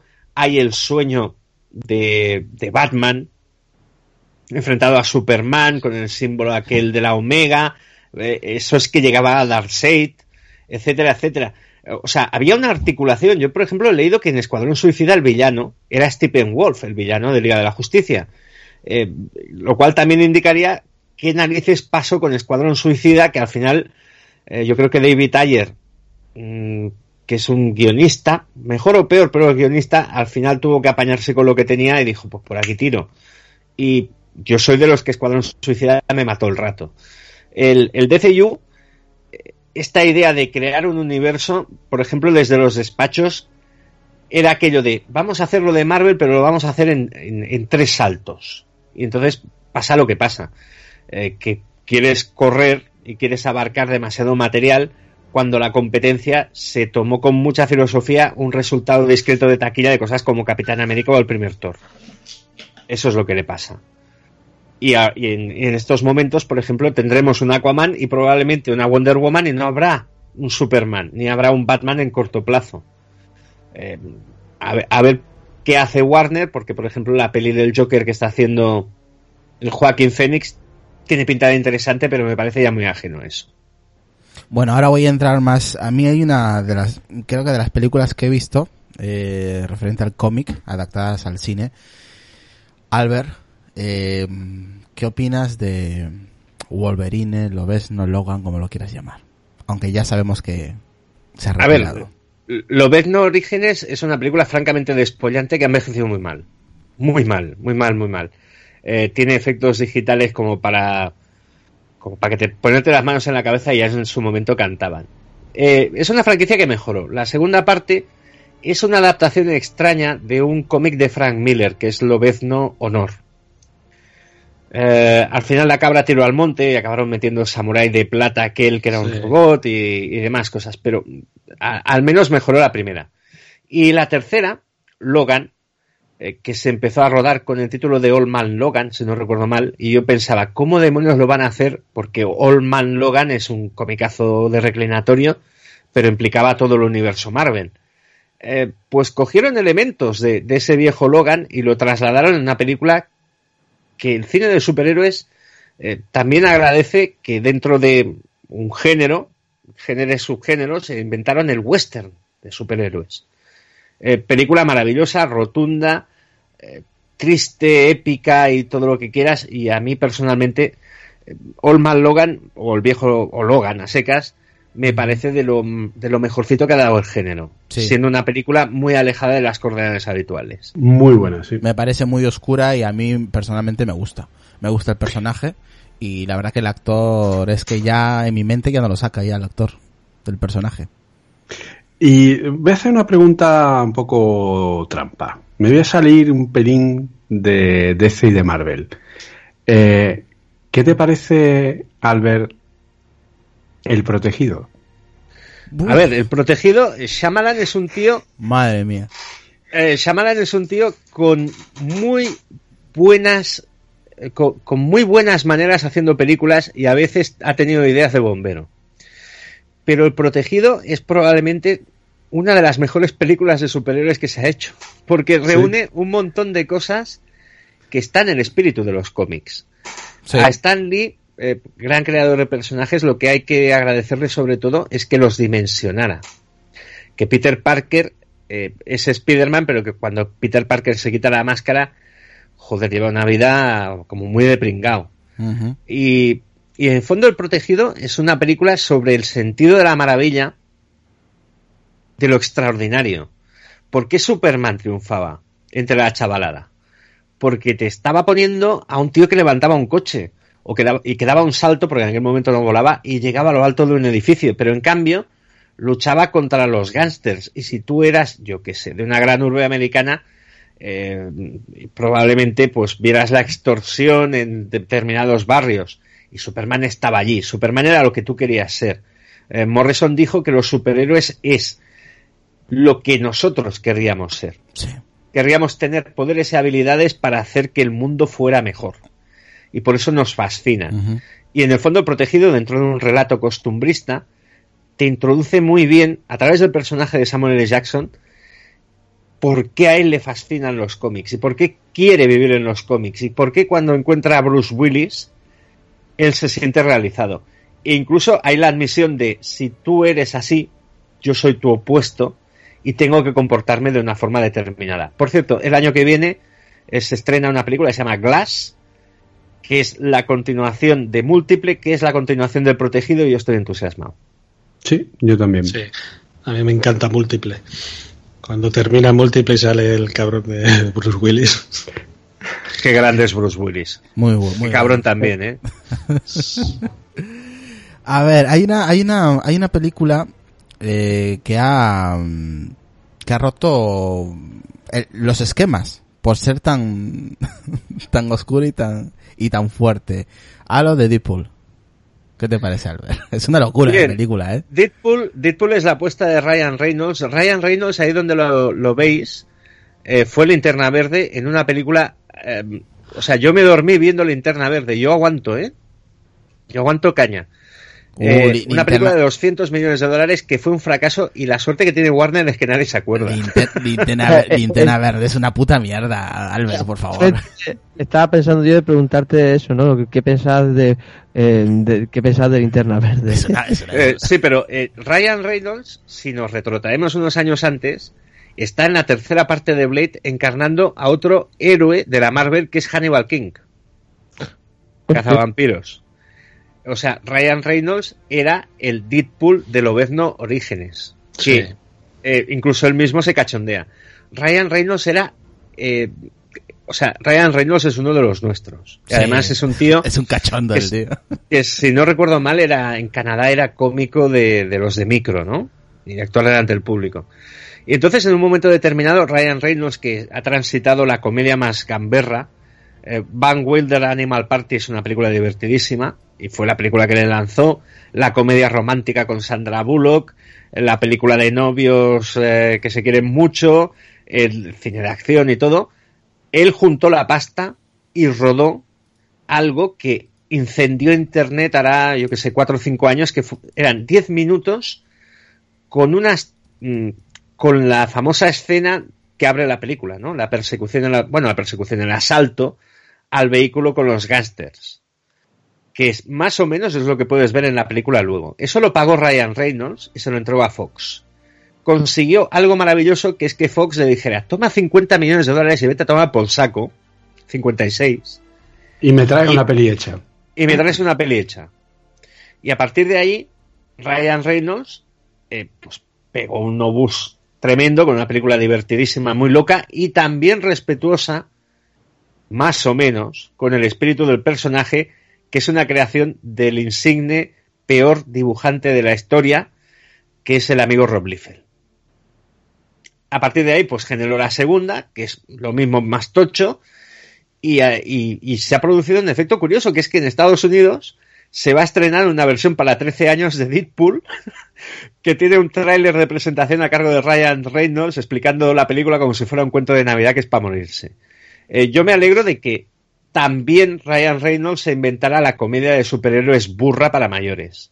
Eh, él, él y Hugh Jackman trajeron la versión os- oscura, uno en serio y otra en coña, de los superhéroes. Y eso también existe en los cómics. Eso está, también está muy bien. ¿Cuál, ¿Cuáles serán esas películas? ¿Cómo, cómo? La- las películas estas que comentas tú, eh, que trajeron bueno, estos dos actores, que la de Deadpool, la película que comentas. Claro, Deadpool eh, la trajo Ryan Reynolds, es una apuesta muy personal suya. Y por ejemplo, Logan es eh, Hugh Jackman apretando para hacer Logan y que no le toquen las pelotas al director. Eh, o sea, el peso de, de, ambos actores respecto a sus personajes es notable. Hay que tener en cuenta que eh, lo ves, ¿no? Wolverine también forma parte de la franquicia X-Men, prácticamente es el protagonista, entonces el peso que tenía Hugh Jackman eh, era muy importante para imponerse. Es lo ves, ¿no? Porque Deadpool al menos va con la máscara, pero Hugh Jackman, ese sí que no te lo sacas. Y costará, costará mucho encontrar otro Lobezno. Y de hecho, eh, la, planificación de Fox era traer a la joven Laura que aparece en Logan eh, como X23, el personaje de cómic, darle darle cancha. Lo que pasa es que se apaga un poco esa idea, pero a mí me, resultaría atractivo, sí. Lo que yo, lo que yo me dejo flipado es cuando fui a ver Deadpool al cine y entro allí y empiezo a ver padres con los chiquillos, todos petados, venga, tal, y yo le decía a mi mujer, digo, cariño, esta gente sabrá lo que viene a ver, sabrá lo que es este personaje, digo, como sea la mitad que en los cómics, digo, se van a cagar. Se van a cagar. Y claro, es que la película no es la mitad de los cómics, es los putos cómics. O sea, es el Deadpool del cómic. Bueno, que no salen destripados ni nada, pero es el cómic. Y claro, chiquillos de 4, 5, 6, 7, 8 años con los padres allí viendo asesinato a... Digo, esto no saben a lo que han venido a ver. Sí, pasó, pasó bastante. Yo, por ejemplo, me llevé a mi chaval que tenía 12 años, pero yo ya a mi chaval lo conozco y sé para lo que está preparado. Le dije, esto es muy burro. Le puse el tráiler con su madre y más o menos hubo un acuerdo tácito y se lo pasó bien y la entendió. Pero claro, hay chavales de 12 años que a esto mm, llegan y luego hay chavales de, de 15 que, se horrorizan o que, salen traumados. Mira, esto nunca se sabe, pero desde luego niños de 5 años viendo Deadpool 2 que estaban delante mío en el cine, yo no lo hubiera hecho. Albert, aquí, aquí, aquí, hacen una pregunta en el chat de Telegram, dice, pregunta, pregunta de Goku, curiosamente. Eh, ¿De qué haríais una peli? ¿Qué superhéroe? A ver, de superhéroes prácticamente se puede adaptar todo. A, mi juicio y valor se puede adaptar todo. Pero hay un personaje que tiene Marvel y que está empezando a sonar, que es Miss Marvel. Es el, lo más parecido al Spider-Man de los 60, el de Ditko y, Stan Lee. Eh, fresco, original, divertido, eh, con entorno familiar particular que es un adolescente que es Kamala Khan, de origen, creo que es pakistaní, que vive en el sitio más aburrido de Estados Unidos, que es Jersey City. Es la superhéroe de Jersey, de Jersey City y tiene un poder rarísimo, ¿no? que es crecer o toda entera por partes, ¿no? Entonces, funciona. Kamala Khan funciona muy bien en los cómics, es un personaje muy divertido, eh, que está totalmente integrado en el universo Marvel, es decir, no tendrías que hacer grandes inventos, eh, tendrías que crear un origen vinculado a, a los inhumanos, si quieres sacarlos. Eh, en fin, eh, la, historia, la historia da, da y es una cosa muy fresca. Yo, yo, yo, no me negaría mucho a los inhumanos. Inhumanos, el juego de trono de Marvel. Los dejaría que descansaran ahí en paz. Madre mía, la que han hecho con ellos. Claro, Marvel, por ejemplo, en Netflix le ha ido muy bien. Porque ha mm. cogido lo que fueron los defensores, en realidad son parte de los héroes justicieros que tiene la Marvel, ¿no? Justicieros urbanos. Daredevil es un justiciero urbano, el castigador es un justiciero urbano, Jessica Jones, la detective esta, es la detective privada de los superhéroes, para entendernos, Powerman y, y, Powerman y cómo se llama, Puño de Hierro, los héroes de alquiler. De Punisher, ¿no? Claro, Punisher es el castigador de toda la vida. Más urbano que eso no vas a encontrar. Entonces te permite en una serie de televisión em, no andar con grandes efectos especiales, ni tener combates eh, que destrocen la ciudad y demás. Eh, y, darle un tono adulto. Y, dar, y son personajes, por ejemplo, Daredevil es un personaje que ha tenido historias maravillosas. el Born Again, la etapa de Miller entera, luego viene la etapa de Bendis eh, en fin, tiene, tiene material para trabajar con él. Yo con la película de Daredevil no pude. Con la serie sí, pero con la película no. Me pregunto el por qué. yo te iba a hacer una consulta. Eh, mm, yo porque yo sí que he conocido Iron Fist, pero a través de, como has comentado tú, de Netflix, y tengo entendido que tan, no sé si era tanto DC como Netflix la van a abandonar, no, no van a seguir con una tercera temporada. Mm, ¿Has visto la serie? Porque supongo que también vendrá del mundo cómic. Eh, yo no, yo, he visto Daredevil, primera temporada y me parece que todavía no la ha acabado. Eh, yo no tengo Netflix y, no tengo tiempo para consumir televisión, pero Iron Fist, por lo que yo tengo entendido, eh, la intrahistoria de la serie es que hicieron el casting, contrataron a un chico para hacer de puño de hierro, vale, bien de acuerdo, y el chico les dijo, ¿cuánto tiempo me dais para entrenar artes marciales? A lo cual respondieron, haremos coreografías. Eso va a empezar. Eh, luego se ve que la serie no es muy para allí. Y luego hubo discusiones como muy de Twitter al respecto de que un personaje que hacía artes marciales y que venía del Tíbet, que habían hecho un whitewashing, cuando en realidad Puño de Hierro se basa en el choque cultural. Él es un occidental en el Tíbet y es un tibetano en Nueva York. Eh, en realidad Netflix, las audiencias de Netflix, hasta donde yo sé, solo las sabe Netflix. Entonces, Si, si no hacen una tercera es porque Mm, los pinchazos, o como lo quieran llamar, no han sido muy para allá. Porque normalmente estas cosas dependen de la audiencia. Yo por lo menos, habiendo escuchado las dos temporadas, la primera estuvo bien, pero es que la segunda dan un cambio, no sé, mm, hay un cambio muy drástico en la serie y hasta incluso el final de la temporada no, a mí pues, parcialmente no me gustó. Pero eh, el problema es que, por ejemplo, en las series estas que han hecho así de un tirón, por ejemplo, se ve que se gastaron toda la pasta en Daredevil y en Jessica Jones y dijera, bueno, luego Luke Cage. Uy, Jessica Jones. Jessica menuda mierda, tío, a mí no me gusta. La, primera está bien. Y luego Luke Cage dijeron, venga, vamos tal. Y ya con Iron Fist se ve que les quedaban las obras y dijeron, vamos a hacer una Iron Fist, pero les ha quedado muy cutre. Yo sé que tú, tú dices que te ha gustado y tal, pero es, si conoces el personaje, es ahí raspando, raspando, y vamos, que no. Mira, aquí a mí personalmente no me gusta A ver, aquí Goku en el chat está diciendo, a mí me fliparía de Long Shot. ¿Quién es? No es una Long Shot. Sí, Long, Shot. A ver, Long Shot. Eh, eh, Long Shot tiene una historia complicadita. Long Shot es un personaje de, la, de los X-Men, pero en realidad él viene de una digamos, un planeta donde hay uh, televisión 24 horas, realities con combates y muertes y asesinatos. Y ese planeta está dirigido por un señor que se llama Mojo, que es como una especie de babosa montada sobre una silla con patas. Bueno, vale. La cuestión, el poder de Longshot. Longshot tiene, un Longshot es un tiro afortunado, ¿vale? Es una apuesta que sale bien, muy arriesgada. Y Longshot tiene el poder de la potra increíble. Lo que pasa es que el, personaje metido en los X-Men y metido en nuestro mundo es como un niño pequeño que se siente maravillado por todo.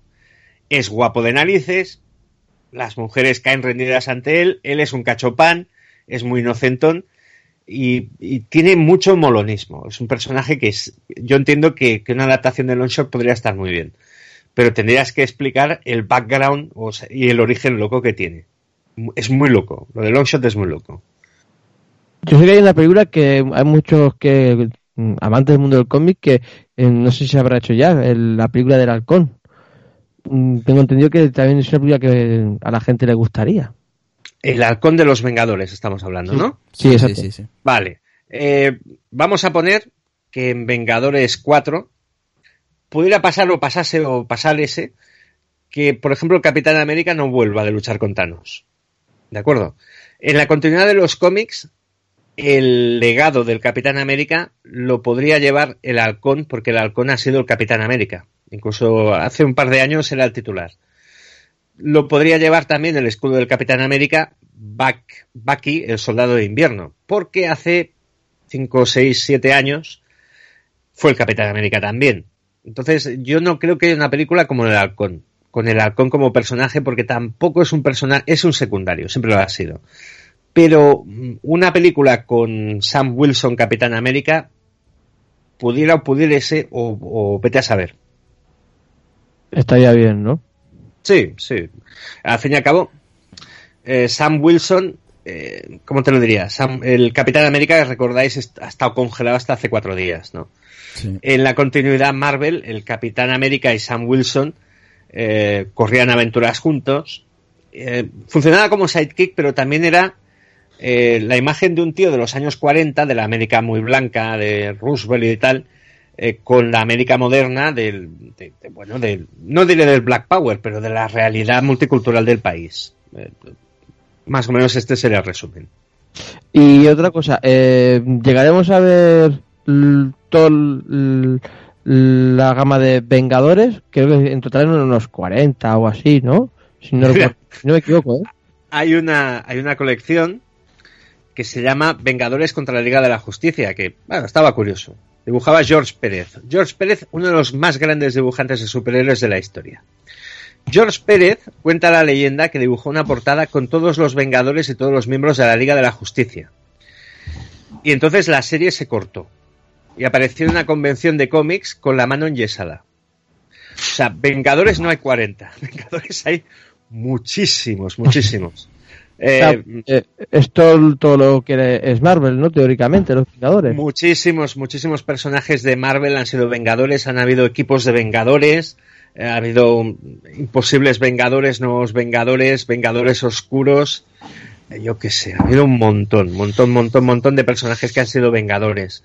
Y de hecho es una de las claves de la serie, ya de los tiempos de Stanley eh, hubo una primera alineación y luego una, segunda alineación que curiosamente eran Capitán América y un montón de villanos reconvertidos. Mercurio, Bruja Escarlata, La Visión, que no sabía, que, había empezado como villano, etcétera, etcétera. O sea, Vengadores es un gran contenedor eh, de personajes secundarios o incluso principales que han pasado por ahí. Pantera Negra ha sido Vengador mucho tiempo. O sea, meter prácticamente todos los personajes Marvel, incluso Spider-Man ha sido Vengador, está Fox, han pasado por ahí. Entonces es, es, es, la gracia es lo que ha permitido que la serie eh, siga continuando con sus altibajos, todavía se publica Vengadores. Aquí dice Goku, dice es como la patrulla X, Factor X. Ay, Factor X. Factor X, sí. Factor X vendría a ser, pues son preguntas de examen. Factor X vendría a ser, si no recuerdo mal, la patrulla X original que se separa y sigue siendo la patrulla X, pero se dedican básicamente a buscar mutantes para protegerlos. Ese es el arranque de la serie. Luego la cosa cambió muchísimo y han pasado casi todos los mutantes han pasado por ahí o por X-Force. Es, así. ¿Y qué te parece lo de las noticias de eh, la plataforma que va a lanzar Disney el año que viene? Eh, que le va a quitar todos los derechos a todas las plataformas que ahora mismo tienen sus contenidos. Por lo tanto, tendríamos un único Netflix, o llámalo como quieras, eh, que tendría todo Disney, todo Star Wars, todo Marvel, todo Indiana Jones, Indiana Jones, etcétera, etcétera. Bueno, a ver si les da por reponer la serie aquella maravillosa del joven Indiana Jones, que tenía bastantes cosas Curioso. No te extrañe, no te extrañe. Bueno, eh, pero para ese para ese servicio, ¿vale? Ya se han anunciado dos series de Marvel. Una de Loki con Tom Hiddleston, con el mismo actor que lo hace en las películas, y otra supuesta serie de la Bruja Escarlata, también con la misma actriz, con Elizabeth Olsen. ¿Qué te parece esta, este, esta noticia y esta cosa? Aquí hay varios melones. Por ejemplo, la compra de Fox. La gente eh, tiende a pensar que se ha comprado Fox para recuperar los derechos de los superhéroes. Eh, comprar Fox es probablemente, que yo sepa, ¿eh? la mayor compra que se ha realizado mm, nunca en Hollywood. Son, no sé si son 12, 15 mil millones de dólares. Star Wars me parece que valió 1500 o algo así por el estilo. Sí, por ahí. Por, ahí, 1500, 2000, ya no te paras a contar. Eh, a ver, el Lucasfilm le costó, si no recuerdo mal en cifras, le costó a Disney 7.500 millones de dólares. que todavía está, todavía no ha llegado a recuperar esa inversión eh, cinematográficamente hablando, aunque a nivel de coste de franquicia sí. Eh, la Fox han sido, si no me equivoco con las cifras, 74 millones de dólares. Sí, 71, 72 leí yo también. Por ahí tiene que andar. Y eso pues, pues me, he quedado corto. Bueno, me he quedado bastante corto.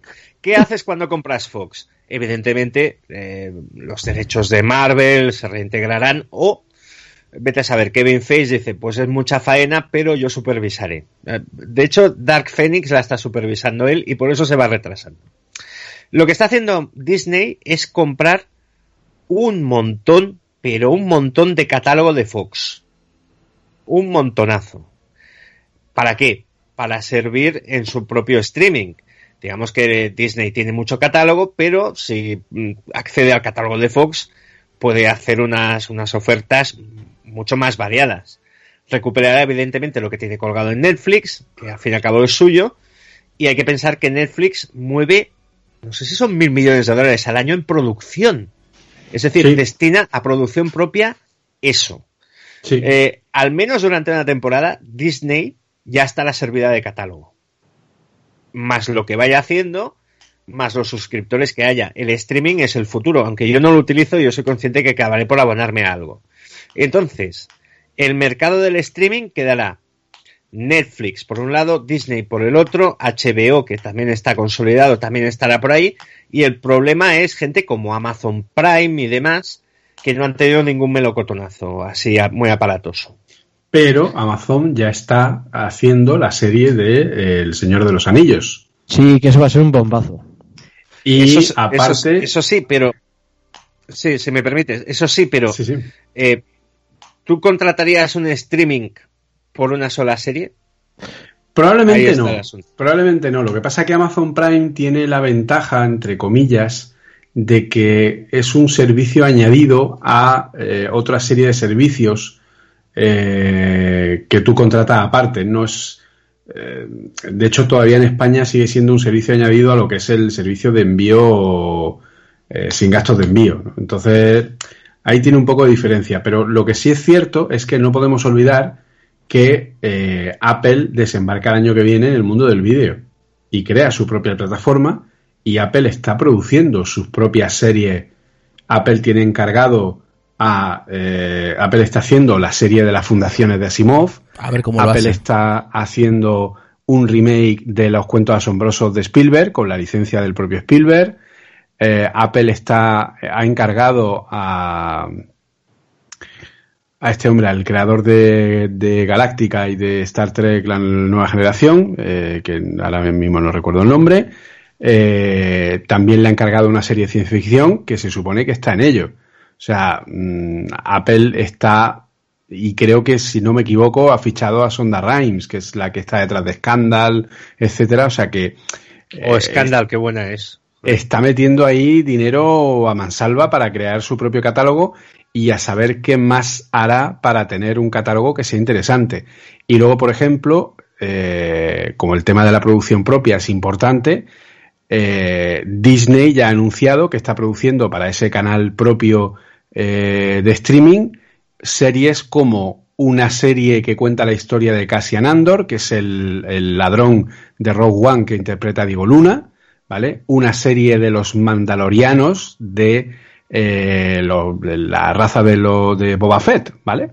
Que además está producida por John Fabre, por el director del Rey León y de la primera Iron Man y de la segunda, que es el que hace de, como actor de compañero de, de Tony Stark, del jefe de seguridad.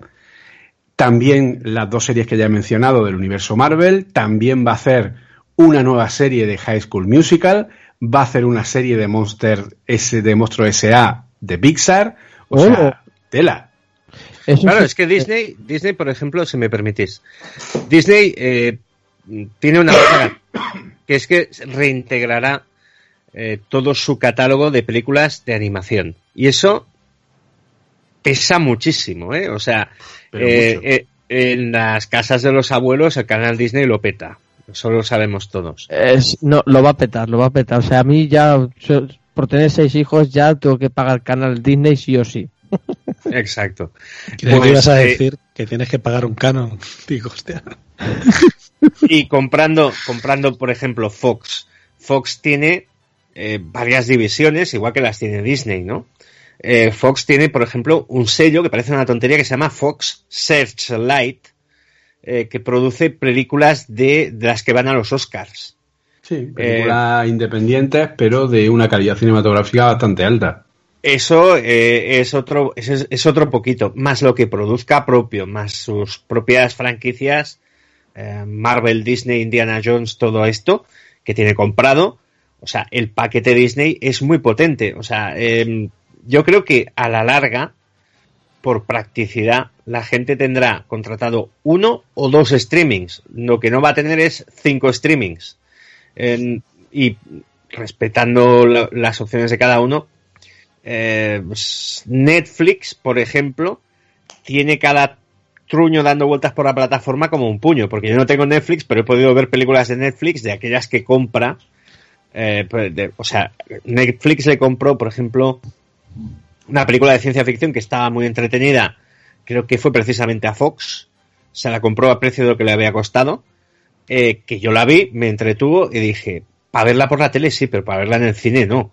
Eh, la última película del creador de Gataka, por ejemplo, la interceptó Netflix para distribuirla aquí en Europa porque en Estados Unidos había pegado un leñazo. Y, estoy hablando de películas que en el fondo las he visto y me he gustado. Eh, ojo con la producción de Netflix, que bueno, que vale, que le hace una película a los Cohen, que bueno, que vale, que le va a hacer una película a Scorsese, eh, que sí, que hace Stranger Things, pero eh, todos esos productos, esas horas de televisión, la gente tiene mucho asueto, ¿eh? Igual es más, mm, digamos, entre práctico y tirar a seguro, pues por ejemplo la opción de Disney. Eh, esto va a ser muy interesante, además lo vamos a ver en, un plazo relativamente, relativamente poco de, corto de, tiempo, perdón. Pero, pero en España, por ejemplo, tenemos el problema de que las plataformas que hay aquí tienen cerrados ya contratos para, para bastantes años. Por ejemplo, aquí, por ejemplo, la última que he visto yo, la de capa y puñal, que se supone que Amazon Prime la compró para emitirla, eh, la está emitiendo en Reino Unido, en Europa. Aquí en España no la ha podido emitir porque la van a emitir por Fox porque está, digamos, en Movistar y Vodafone, en estos canales. Entonces son, tenemos un, tienen un lío de licencias que aunque Disney recoja todo lo suyo y ponga su canal, igual nos vemos aquí que estamos un par de años que, que no tienes un canal Disney, digamos. No, pero, eh, pero Disney lo que firma, lo firma muy bien. Eh, sabe a quién le cede y a quién no le cede. Disney ya, eh, ya ha hecho expirar las licencias de todo lo que va eh, dentro de sus licencias y además Disney Plus va a salir a nivel mundial. Entonces todo eso va a estar muy bien eh, muy bien atado y no va a ser muy complicado que se den casos como por ejemplo el de, el de House of Cards o Orange is the New Black, eh, que no se estrenan en Netflix las nuevas temporadas porque tiene el contrato de los derechos con Movistar para que se estrene antes en esa plataforma y luego llegan un año después a Netflix, a pesar de ser producción de Netflix. Lo que pasa es que si es cierto, yo coincido con lo que ha dicho Albert, el, el el Netflix tiene mucha morralla, tiene muchas cosas que las ha comprado por cuatro duros. De hecho, ahora, por ejemplo, el 7 de diciembre estrena Mowgli, ¿vale? Que es una película dirigida por Andy Serkis, por eh, César, del País de los Simios, y Gollum, eh, que es la, creo que el actor que más experiencia tiene en tema de, de interpretar personajes por captura de movimiento y se ha metido a director, ha hecho una, una nueva adaptación del libro de la selva, mucho más oscura, mucho más realista, nada de todo así como en plan muy bonito y tal y cual.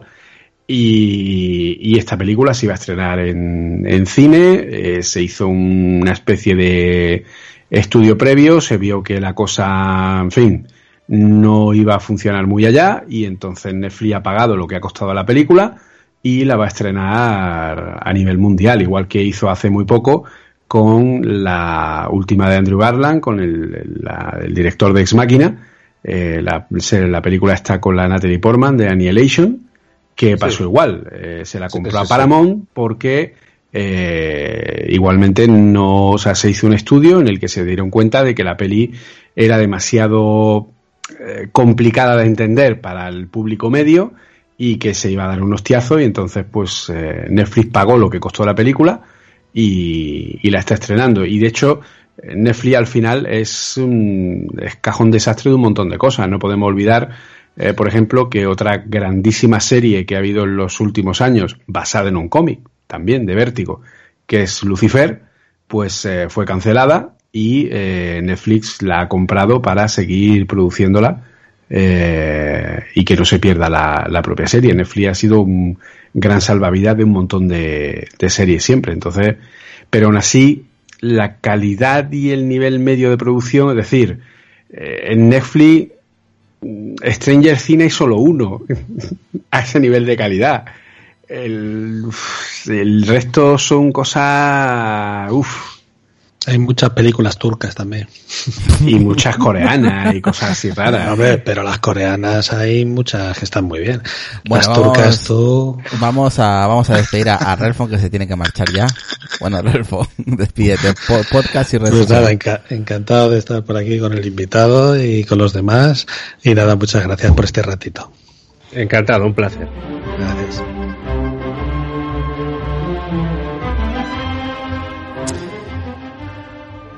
Y se va volando Relfo. Aquí hace una pregunta seria, dice una pregunta seria por ahí. Eh, a ver que la he perdido por aquí, a ver si la encuentro. Que lo, hacía Sergio. Aquí en el chat de... Aquí ya, la encontré. Dice, ¿veremos el, eh, al soldado de invierno como nuevo Capitán América? Es una de las opciones que hay. Eh, Soldado de Invierno, por ejemplo, de mano de Brubaker, que era un guionista muy bueno, eh, por decirlo de alguna forma, en los cómics, si no has muerto y, luego has resucitado, no eres nadie. Pero habían muertos que eran fijos. Eh, Gwen Stacy, la novia de Spider-Man, el tío Ben, el tío de Spider-Man, y Bucky. Entonces, eh, Brubaker trajo a Bucky de vuelta como el soldado de invierno y demás, y le dio un arco muy interesante. Y de hecho, ese arco de, pasar de ser el asesino de la KGB, eh, manipulado mentalmente a convertirse en un héroe, eh, ya lo ha estado dando. No sería raro. En la continuidad de cómics estaría. Lo que pasa es que hay un, aquí hay un, riesgo, por decirlo de una forma, que es lanzar Capitán América 4 con alguien que no sea, eh, pues el, nuestro querido Chris Evans. Evans, es que hay tantos Chris en Marvel que flipas. Eh, sí, Chris, eh, sí, tú dices Chris. Chris Hemsworth también. Chris Pratt. Chris Pratt, efectivamente. O sea, hay unos cuantos, sí. Claro, eh, sí. El Christian está por todos lados. Tú, tú, llegas al plato de Vengadores, dices Chris y alguien te cogerá, ¿no? Pero bueno, sí, la cuestión, otro Capitán América para el público, pues igual habría que ver qué tirón tiene. Aunque Marvel es que le sale todo bien. Aterriza de pie, aterriza de pie con el hombre hormiga, pues yo ya me lo creo todo. eso es una película bastante entretenida.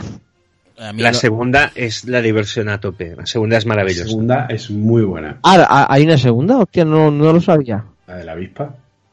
Ah. Ant-Man y la avispa, sí. Ant-Man y la avispa. ¿Quién picará la avispa? ¿eh? Pues no sé, no sé. Yo esa no la he visto, creo. No la he visto. Ah, Está muy Esa no la he visto porque después de ver la primera no. es, estupenda y es una película que. Es, ese es el gran problema. Que lo estéis jugando a partir de la primera. La primera era una cosa rara. Un experimento. Porque tenía parte de lo que había hecho Edgar Wright con parte de lo que el, el Peyton Reed, el nuevo director, eh, cogió no terminaba de cuajar, al final se quedaba en una peli que era, bueno, pues, eh, te pasa el rato y punto. Esta segunda ya sí está bien cogida desde el principio, tiene una muy buena historia, tiene varios hilos argumentales, eh, está muy bien hilada, los personajes están muy bien definidos, es divertida, eh, tiene ese punto de humor típico de Marvel que no te saca de la película, ¿vale? Merece la pena. La Ant-Man y la avispa es muy buena película. Ah, pues, entonces eso quiere decir que no, todas las segundas partes son peores que la primera. En este caso esto Y encima está Evangeline Lilly, que en fin. Corcho, está, está Michelle Pfeiffer. Efectivamente, que yo cuando la vi dije, hostia, ¿está Michelle Pfeiffer? Sí, ¿eh? ¿No?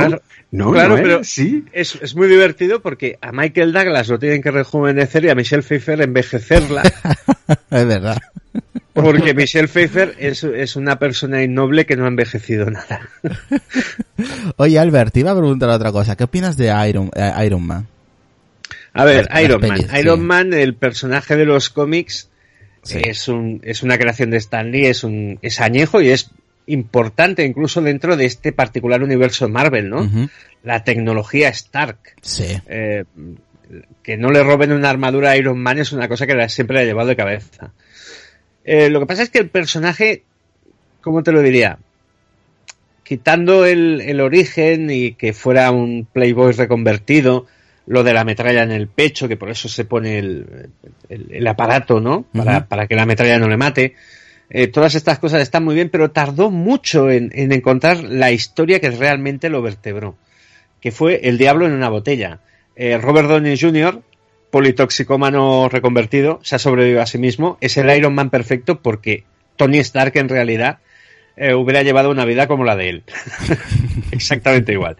El Diablo en una botella es la historia de, de la caída de Iron Man y de hecho él deja la armadura, pierde la empresa. Eh, James Roth, su amigo, eh, máquina de guerra como lo hemos conocido, es Iron Man durante una temporada y tiene una historia de renacimiento. Ya cuando se refundó el personaje, más o menos a la altura de la película, hay otra historia buena de Iron Man que es Extremis, que es el famoso virus que sale en la tercera película y demás, que convierte a Iron Man pues, en un tío que aparte de la armadura tiene poderes. Eh, pero bueno, la encarnación del cine, Robert Downey Jr., perfecto. Es que ha nacido para eso. Él es Iron Man, él es Tony Stark. Sí, eso es lo que me dice mi, mi mujer. El día que me lo cambien a Iron Man ya no va a ser el mismo, Sí, ya lo porque hace perfecto, lo hace muy Iron bien. Es, es que es un cachondo, unos chistes ahí como anillo al dedo. Eh, la verdad que el, el actor que lo representa lo hace muy muy bien y es difícil también. Aunque eh, luego las películas de Sherlock Holmes también, a mí me gusta ahí también, ¿eh? También. Sí, pero es eh, Robert pero, Downey. pero es, pero es Tony Stark. Claro, Robert Downey, tenéis que pensar una cosa. Robert Downey tiene una filmografía que no se acaba nunca. O sea, ha trabajado muchísimo. Ha hecho televisión, ha hecho cine, ha estado nominado al Oscar, ha sido una estrella y se ha caído, ha vuelto, se ha vuelto a caer, ha hecho de todo. O sea, es un actor eh, muy solvente, pero según tengo entendido, llega un momento en que se casó y se casó afortunadamente con una persona que lo encarriló y le dijo, tú ya has hecho cine independiente y arte para toda tu vida. A partir de ahora gánate la vida bien y consiguió un contrato absolutamente brutal para ser Iron Man. Él va a porcentaje de taquillaje. Estamos hablando de que con Iron Man 3, si lo que yo leí es verdad, ganó 75 millones en total. Va a porcentaje de taquilla. O sea, se ha forrado muy fuerte y digamos que ha creado un personaje de sí mismo. O sea, si, si Robert Downey Jr. ya ha sido nominado al Oscar dos veces. O sea, eh, en, en el mundillo todo el mundo sabe que es buen actor. Entonces, cuando hizo Sherlock Holmes, como Guy Ritchie le pidió pues que hiciera un tío así como más eh, con mucho flow, bueno, pues me, me Tony Starkeo. Y si os fijáis, fuera del personaje de Iron Man y de Sherlock Holmes, Robert Downey pues no sale de casa tampoco demasiado. Y estuvo a punto de ser Tom Cruise, avisando.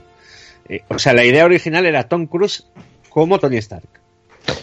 Uf, no sé yo. No, no sé. Ah, O yo ver a Iron Man corriendo.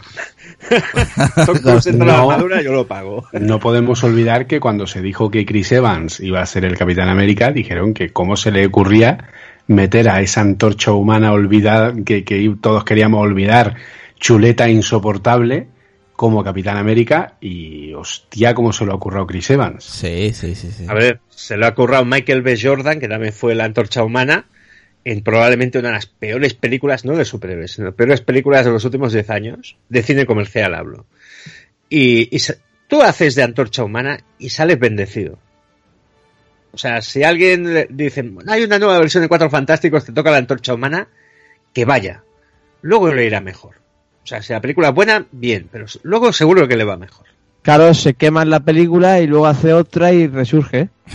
Exacto.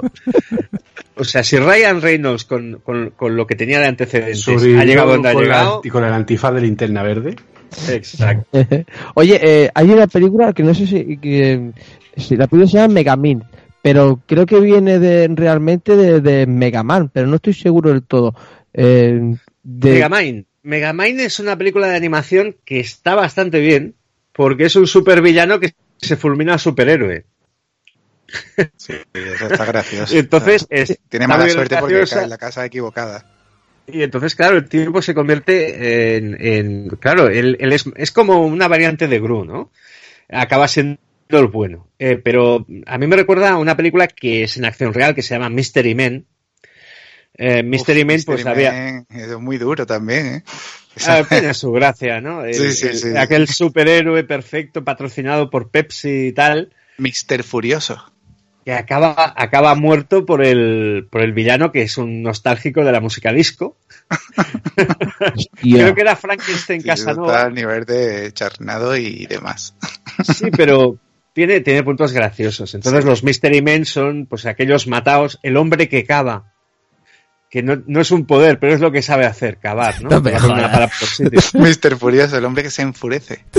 Sí, sí, Ya, mucho, mucho muy Se pone súper colorado y aprieta a tope. Y el, y- el hombre de los cubiertos, ¿no? Sí, sí. Que es capaz de lanzar cuchillos, cucharas y tenedores. Entonces vive con su madre y su madre está hasta las narices que se lleve los cuchillos eh, de plata y tal, ¿no? Pues Oye, Megamind es una, una cosa así por el estilo. Eh, mm, lo que estás comentando una serie que se llama Los Antihéroes o algo así. Que uno, eh, uno de ellos tiene el poder de, de- de tirarse peos y tal. O algo así. Joder. No sé, no sé, eso no lo he visto. Mm, Había una. eh, el director de Guardianes de la Galaxia, que por cierto fue despedido, no sé si lo sabéis. Sí, James Gunn. Sí, sí, sí. James Gunn, James Gunn, su primera película conocida es Super, de un tío que es un pringado de la vida y entonces se pone, no sé si se, hace llamar eh, Furia Roja o algo así por el estilo. Se pone un traje de cuero y es una parodia de cine de superhéroes, pero es extraordinariamente violenta, ¿no? También ha habido cine de superhéroes así un poco borderline que se han tomado el, el género con, una cierta, con un cierto cachondeo. Eh, sin ir más lejos, Kikas, aunque la gente no, no lo percibe, cuando empieza Kikas aparece un letrero que pone Marvel. ¿Vale? Es una película Marvel. Es una película de un cómic Marvel. Es una película con parte de la producción a cargo de Marvel. Lo que pasa es que lo hizo a través de un sello que se creó directamente para el guionista Mark Millar. Es decir, Kikas es un cómic Marvel, amigos. ostras. Pero eso es como la película que me dejó a mí eh, traumatizado para el resto de la, de la existencia y creo que no, no superaré jamás eh, ese trauma que fue la de... Joder, ¿cómo se llama esta? Eh, a ver, un segundo que lo busque. Se llama... A ver, joder. Lo que me preocupa es que Scott Pilgrim contra el mundo. Vale, Scott Pilgrim contra el mundo. Bien, Scott Pilgrim contra el mundo. Eh, lo podéis encontrar tranquilamente en cualquier librería. Scott Pilgrim contra el mundo es uno de aquellos. mm, Es un cómic en formato, formato físico, muy parecido a un manga. Es de un acto, es de un autor independiente y me parece que consta de cinco volúmenes. Eh, es una adaptación de un cómic. O sea, Sí. eh, por loco que sea lo que ha hecho Edgar Bright, anda a la par de lo que te explica el cómic en sí. Eh, yo no he leído Scott Pilgrim, me consta de gente que lo ha leído que es una adaptación en el fondo bastante fiel y que incluso mejora algunas cosas de bajón de ritmo que tiene el cómic. Eh, Scott Pilgrim también a su manera, también es cine de superhéroes, muy loco, muy loco. Eh, Es la película que pasa en la cabeza de un, de un tío que está muy venado. Sí, básicamente. Yo mm, eh, creo que sufrí un trauma bastante importante viendo a, al que todavía creíamos Superman hasta que luego se convirtió en Atom. Eh, Siendo, eh, teniendo superpoderes porque era vegano y se le ponía el pelo rubio. Aquello era como demasiado para mí. No, no le pillé el punto a, a, la, a la película. Pero ya que estamos con el tema de, del, del- de lo que es el tema de cómics y tal, ¿qué te pareció lo de Superman Returns de, De Brian Singer. de Brian Singer? Bueno, la, la historia es que Brian Singer estaba en su despacho de Fox y, y, de repente dijo, me voy a hacer Superman y perdió el despacho, se fue a hacer Superman y luego pudo volver. Cosa milagrosa. Eh, el tema está en que Singer es uno de los muchos que son muy fanáticos del Superman de Donner, que ha envejecido en algunas cosas y en otras es una película ejemplar. El Superman de Donner tiene 45 minutos de entrada, que es maravilloso. Parece un cuadro de Norman Rockwell. Y de hecho, donde ha envejecido más es en el punto espectacular, aquel final en que Superman retrocede en el tiempo y demás. Pero, eh, efectos visuales aparte, eh, esa película yo creo que es una película generacional. Fue un éxito brutal y una película que da gusto verla si, si encuentras el punto como se la encontré yo en su momento. Entonces, eh, Superman Returns es extraordinariamente deudora del el Superman de Donner hasta el punto que en realidad Superman Returns es Superman 3. Así de claro. Si tú la ves como la tercera parte de las aventuras del Superman encarnado por... Julina, no me saldrá. Por el Superman Christopher Reeve. Otro Chris, otro Chris más. Otro Chris más. Pues si tú lo ves como una tercera parte, eh, tiene una continuidad. Tiene una continuidad clara. Superman se ha tirado cinco años fuera, se ha ido a ver que había de Krypton por ahí y no quedan más que pues rescoldos y, y, pedrolos volando por ahí. Y de hecho, la estructura rara de la película viene de, ese Superman al cual el mundo ya no lo encuentra faltar. Y el mundo se ha movido en su ausencia. Problemas de la película. Eh, el ex Luthor que quiere construir un continente artificial para ser propietario de tierras es un plan discutible. Muy discutible. mucho, muy fuerte. Eh, tiene cosas que están muy bien y dentro de la continuidad de los cómics serán, ¿no? El Superman que se recarga con el sol eh, después de una explosión nuclear. Eso sale precisamente del Batman de, Frank Miller, el Dark Knight. Eh, o sea, tiene cosas comiqueras, tiene cosas de película de otra época. Está... Superman Returns es algo que llegó tarde algo que llegó tarde. Está hecho con todo el cariño, con todo el amor y con todo el mimo, pero es una película que se hace pesaica. Hmm. Bueno, Julio, entramos a la última parte ya sobre las bandas sonoras un poquito. Sí, si queréis, sí. Venga, vamos a hablar un poquito de las bandas sonoras. Tú que ahí eres el experto. A ver, ¿de qué banda sonora quieres hablar de, de esta, toda esta gama de superhéroes?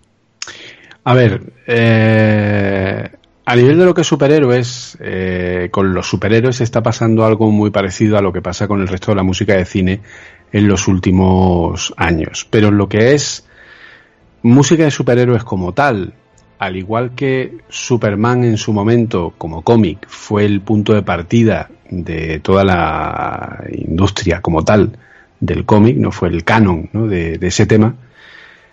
Curiosamente, el canon musical de los, de los superhéroes, perdón, que por poco me tira el gato, yo que sé qué cosa. ¿Qué has hecho, Fin. ¿Tiene poderes? ¿Tiene poderes? El pues debe tenerlo, porque ha tenido pegado un salto que yo que sé. Eh, pues si ahora salta, en dos temporadas vuela. Ya te, siendo Neo, ya te digo. Eh, el canon de la música de superhéroes, el canon que define lo que es la música de un superhéroe, es Superman la música de John Williams. Una música que es universal, una música que basta oír las primeras notas para saber que esa es la música de Superman. Una música que te está diciendo que Superman vuela y que tiene ese momento eh, de la marcha donde te dan ganas de despegar directamente y marca lo que es eh, la música de superhéroes, ¿vale? Luego esa música eh, permite evolucionar, permite llegar a una época más oscura como el, Batman de Danny Elfman y ha ido un poco evolucionando poco a poco hasta que llegó el señor Hans Zimmer. Yo cuando se habló de la nueva trilogía de Chris, de Chris Nolan, de Batman, eh, dije como, uff, ¿esto qué va a ser? ¿Van a reiniciar Batman? ¿Qué cosa más rara? Tal y cual y de pronto llegó la noticia de que era música de James Newton Howard y Hans Zimmer, los dos trabajando juntos, que no lo habían hecho eh, nunca. Y en ese momento dije, hostia, eso creo que va a ser algo mm, bastante curioso. Y de hecho, esa banda sonora es la que ha definido el canon de lo que es la música de superhéroe a partir de ahí. ¿vale? Igual que Hans Zimmer eh, ha creado lo que es el concepto de la banda sonora.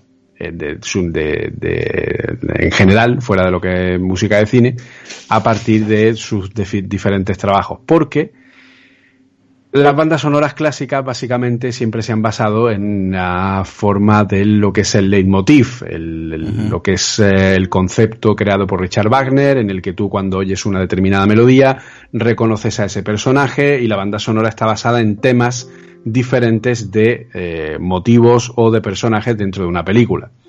Pero Zimmer lo que ha hecho ha sido crear sonoridades. Entonces, claro, eso ha ido evolucionando de forma que es algo bastante curioso.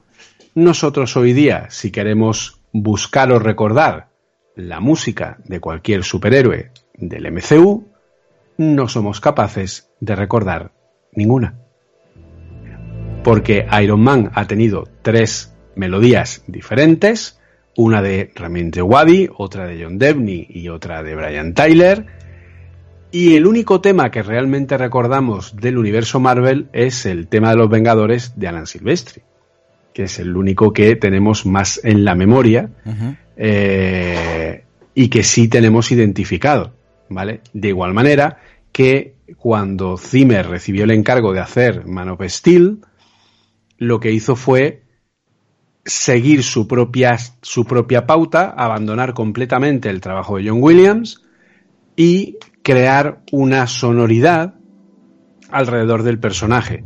Una sonoridad basada en acordes básicos, basada en un muro de sonido, basado en percusiones, en el que se identifica al personaje a partir de una determinada sonoridad, pero no a partir de una melodía. Por lo tanto, el nuevo Superman como tal no tiene una melodía clara el nuevo Batman, con Batman V Superman, que también es música de Hans Zimmer, y en este caso también de Tom Hickelsborg o Junkie Excel, como lo quieras llamar, eh, pues tampoco tiene una identidad. Entonces llegamos al punto en el que hoy día la música de cine ya no crea identidades musicales, es decir, los malditos productores culpables de que Warner no sea capaz de encontrar su sitio en el mundo del cine de superhéroe, eh, responsable de que Kevin Fish sí sea capaz de buscar el tono de todo el MCU y haya hecho auténticas obras de arte como la última Vengadores e Infinity War, ¿vale?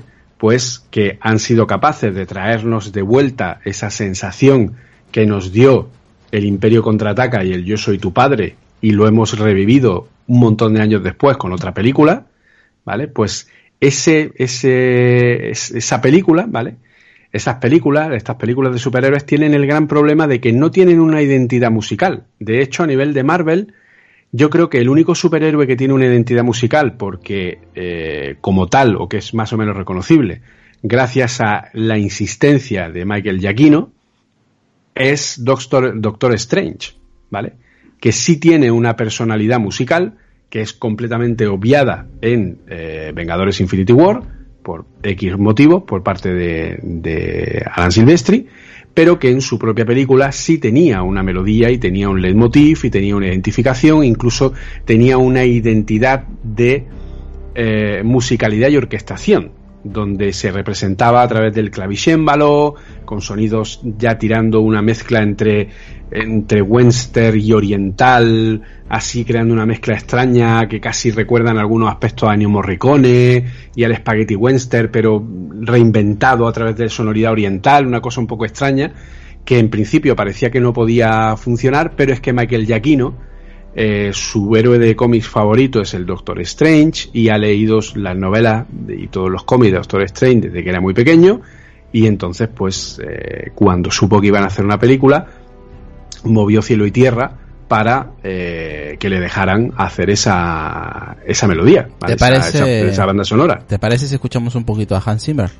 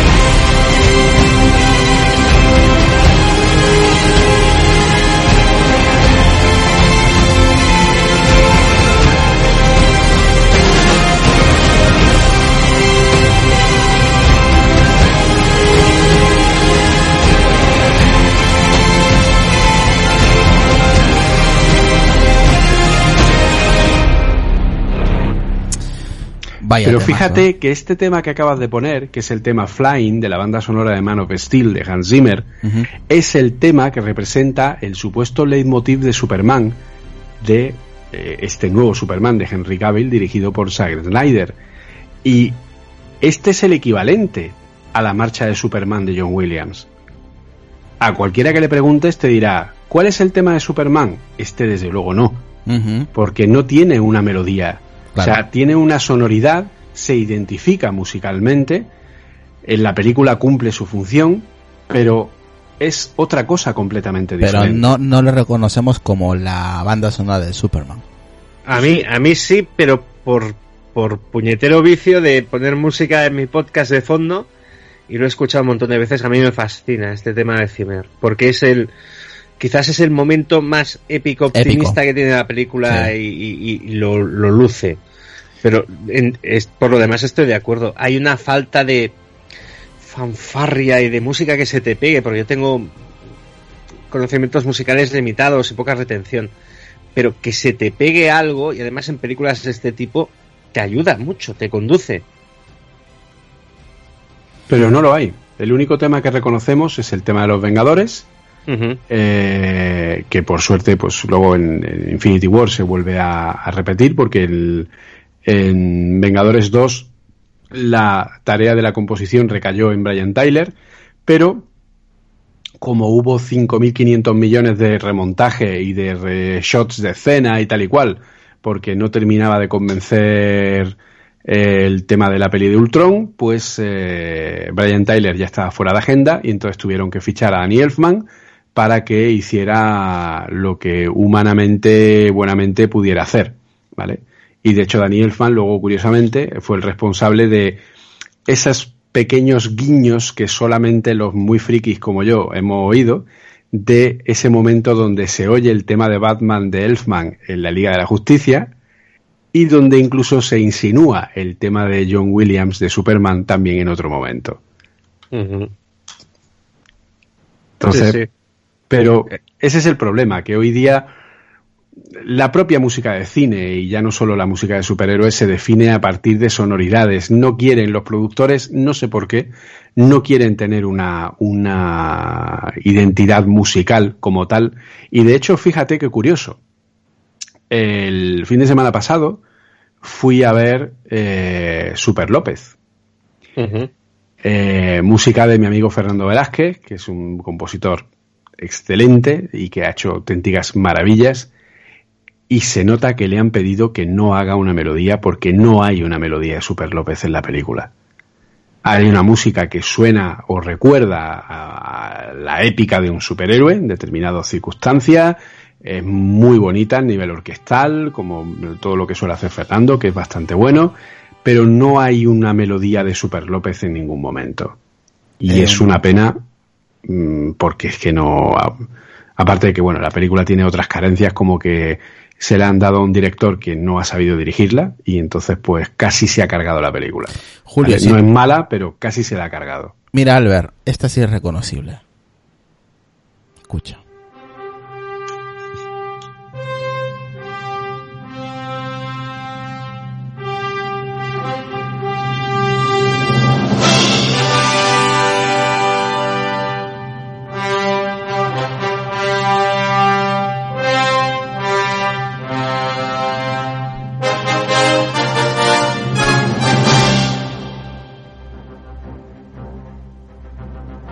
Que esto es magia musical.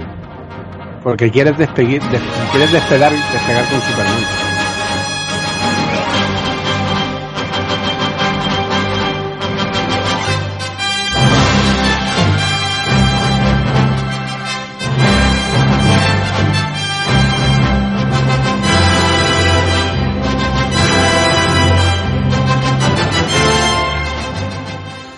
¿Quién no reconoce esta melodía, por favor? Hombre, John Williams es probablemente, no sé si es el más grande, pero desde luego es el, el tipo que más música reconocible ha hecho en la historia del cine. Es, es maravilloso. Y, y al respecto de, de lo que comentaba el compañero, yo creo que la única superheroína que ha tenido una fanfarria, que ha entrado como Dios manda en los últimos años, ha sido Wonder Woman. Wonder Woman. Buah, qué buena. Y ahí está el... No, Yankee XL.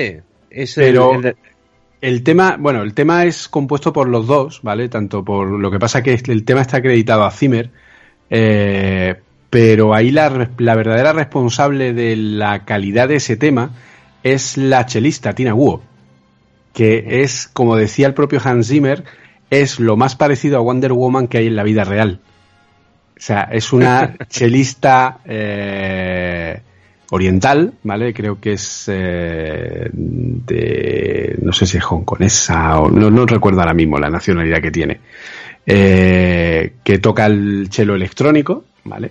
Y que cuando toca está completamente poseída, o sea, poseída por el instrumento, eh, se deja llevar por la interpretación, o sea, es una tía excelente como intérprete y es la que le ha dado esa personalidad y esa vida a ese, a ese tema. Un tema que eh, toda, la parte de toda la parte percusiva eh, y todo el arreglo instrumental es de Tom Hinkelborg, de Yankee Exile, eh, pero lo que es la melodía, el es decir... a ver, creo que es esta.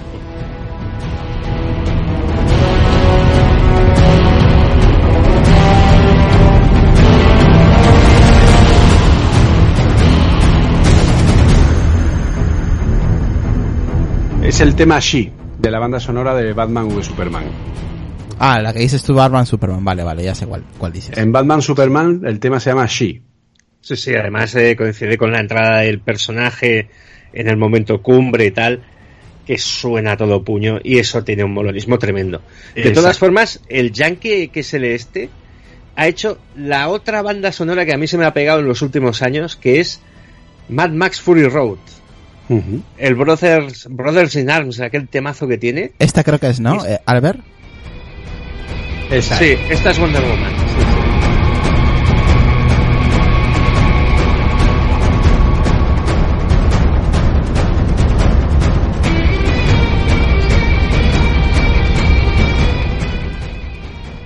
Eso es un chelo electrónico, no es una guitarra. sí, sí. Hostia, pues yo pensaba que era la guitarra. Es un chelo electrónico. La verdad que mola, mola eh, esta banda sonora de... Y efectivamente es uno de los poquitos temas reconocibles que han tenido a nivel de superhéroes en los últimos años. De hecho, es eh, en, en, la película de Wonder Woman tarda en aparecer eh, hasta que ya llega un momento donde se presenta, que es cuando, digamos, ella tiene como todo su presentación de personaje heroico y ya en plan cámara lenta y tal y cual, y entonces ya entra el, la melodía reconocible. Albert, ¿alguna banda sonora en especial que te guste a ti que le, que le pongas en el coche? No, yo eh, normalmente el, tema de bandas sonoras, sé que hay gente que lo lleva, pero no es lo que más me priva. Y yo me quedo con Silvestri y con la suite de los Vengadores. Ya desde el primer momento que lo oí, a mí se me quedó, se me quedó muchísimo. Y sobre todo en Infinity War, que es una película, es una pieza de orfebrería, esa variante triste y apagada eh, con la que acabas la película, que acaba con un bajón descomunal, golpeado y empieza a sonar el tema con esa variante, eh, en aquel momento lo percibí. Yo normalmente cuando voy al cine, eh, la música me suena, me suena y me acompaña, pero no le no, no ocupa mi atención. Pero es una de las veces que digo, que, que me dije, mira qué bien llevado está, señalando la pantalla con el dedito. Los culions, que soy de aquí, ¿no? Los culions que ve, ¿no? Pues eso. Ah, hostia, mira. Pues nada, Albert, pues ya vamos acabando. ¿Cómo te lo has pasado, tío? Estas dos horas casi media. Bien, para lo que estoy acostumbrado está en la línea de duración, no os preocupéis. Muy bien, muy bien. Hablando de cosas que a mí me gustan, yo siempre disfruto. Y además la compañía ha sido grata. Ah, la verdad que aquí los compañeros saben del tema, eh, yo menos, pero eh, los que han estado, Relfon, Javi y Julio y Lucas, pues sí tienen más conocimiento que yo, desde luego. Yo, yo soy un fan, pero vamos, un fan normal de la calle que le gusta ver las pelis y de vez en cuando pues echar vista a un cómic y poco más. Pero bueno, tú siendo el experto, pues la verdad que has dado un repaso eh, grato al mundo de los cómics y pues los compañeros también han aportado lo que saben y la verdad que ha sido un episodio redondo con banda sonora y ha estado muy chulo. Eh, más que experto, ¿cómo se llama? Diletante, que lo dice un amigo mío. Hay gente, hay gente más experta. pues nada, Albert, eh, voy a despedir a los compañeros y al final pues ya te despides tú y nos cuentas luego ya tus redes sociales, podcast y lo último que quieras comentar, ¿vale? Vamos con Javi Reyes. Javi Reyes, venga, podcast y tu red social y lo último que quieras comentar sobre el episodio de hoy. Bueno, nada, ha sido muy entretenido y Albert se nota que sabe un montón. Hay veces que, que no se puede aportar mucho, pero sí se puede aprender mucho. Y he estado encantado de estar esta noche aquí. Y bueno, el podcast florita.es y en las redes sociales pues me puede encontrar como Javi Reyes 079.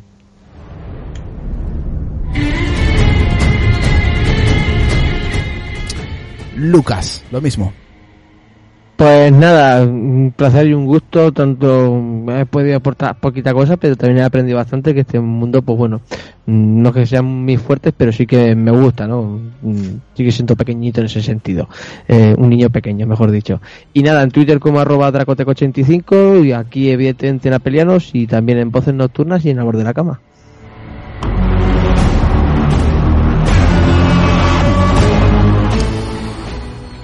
Julio lo mismo para ti. Pues nada, eh, un placer hablar de vez en cuando de algo que no sea tecnología, que tenemos otras aficiones y otras eh, cosas que nos gustan y nos llaman. y, nada, y compartir un rato con Albert, que la verdad que es eh, todo un experto en el mundo del cómic y que ha hecho un repaso bastante curioso, bastante bien traído de, pues eso, de todo lo que hemos estado hablando y tal. Y como ya sabes que a mí me encanta hablar con gente que se ducha en, los temas, pues la verdad que lo he, lo he pasado muy bien y espero pues haber aportado eh, un poco a, lo que es la experiencia. Ya sabéis que podéis encontrarme si os gusta el desarrollo de la tecnología y cómo funciona la tecnología por dentro. Me podéis encontrar en Apple Coding, eh, tanto en el podcast como en la web y en Twitter como arroba eh, Apple-coding, guion bajo y a mí personalmente como arroba jcfmunoz.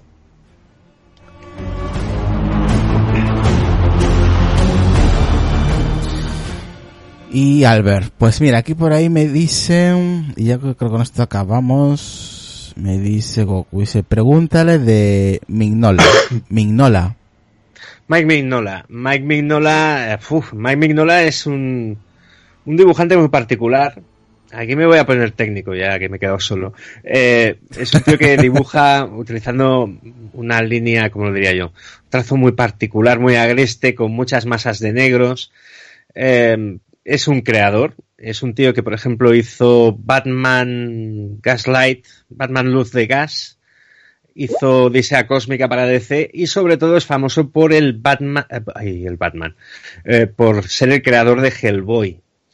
Vamos a tener nueva versión de Hellboy de aquí a poco. Ya se han filtrado algunas fotos. Y Miñola es un tío interesante. Llegó a trabajar para Disney diseñando personajes y cosas así por el estilo. Eh, yo advierto a cualquiera que se aventure, por ejemplo, a leer Hellboy, que se olvide de la cosa colorista que hizo Guillermo del Toro con mucho criterio, pero que desde luego es un cómic interesante. Y Miñola es uno, uno de los primeros que salió de las majors a crear personajes propios y a, digamos, a, a garantizar sus ingresos a costa de su imaginación, que no siempre se puede hacer.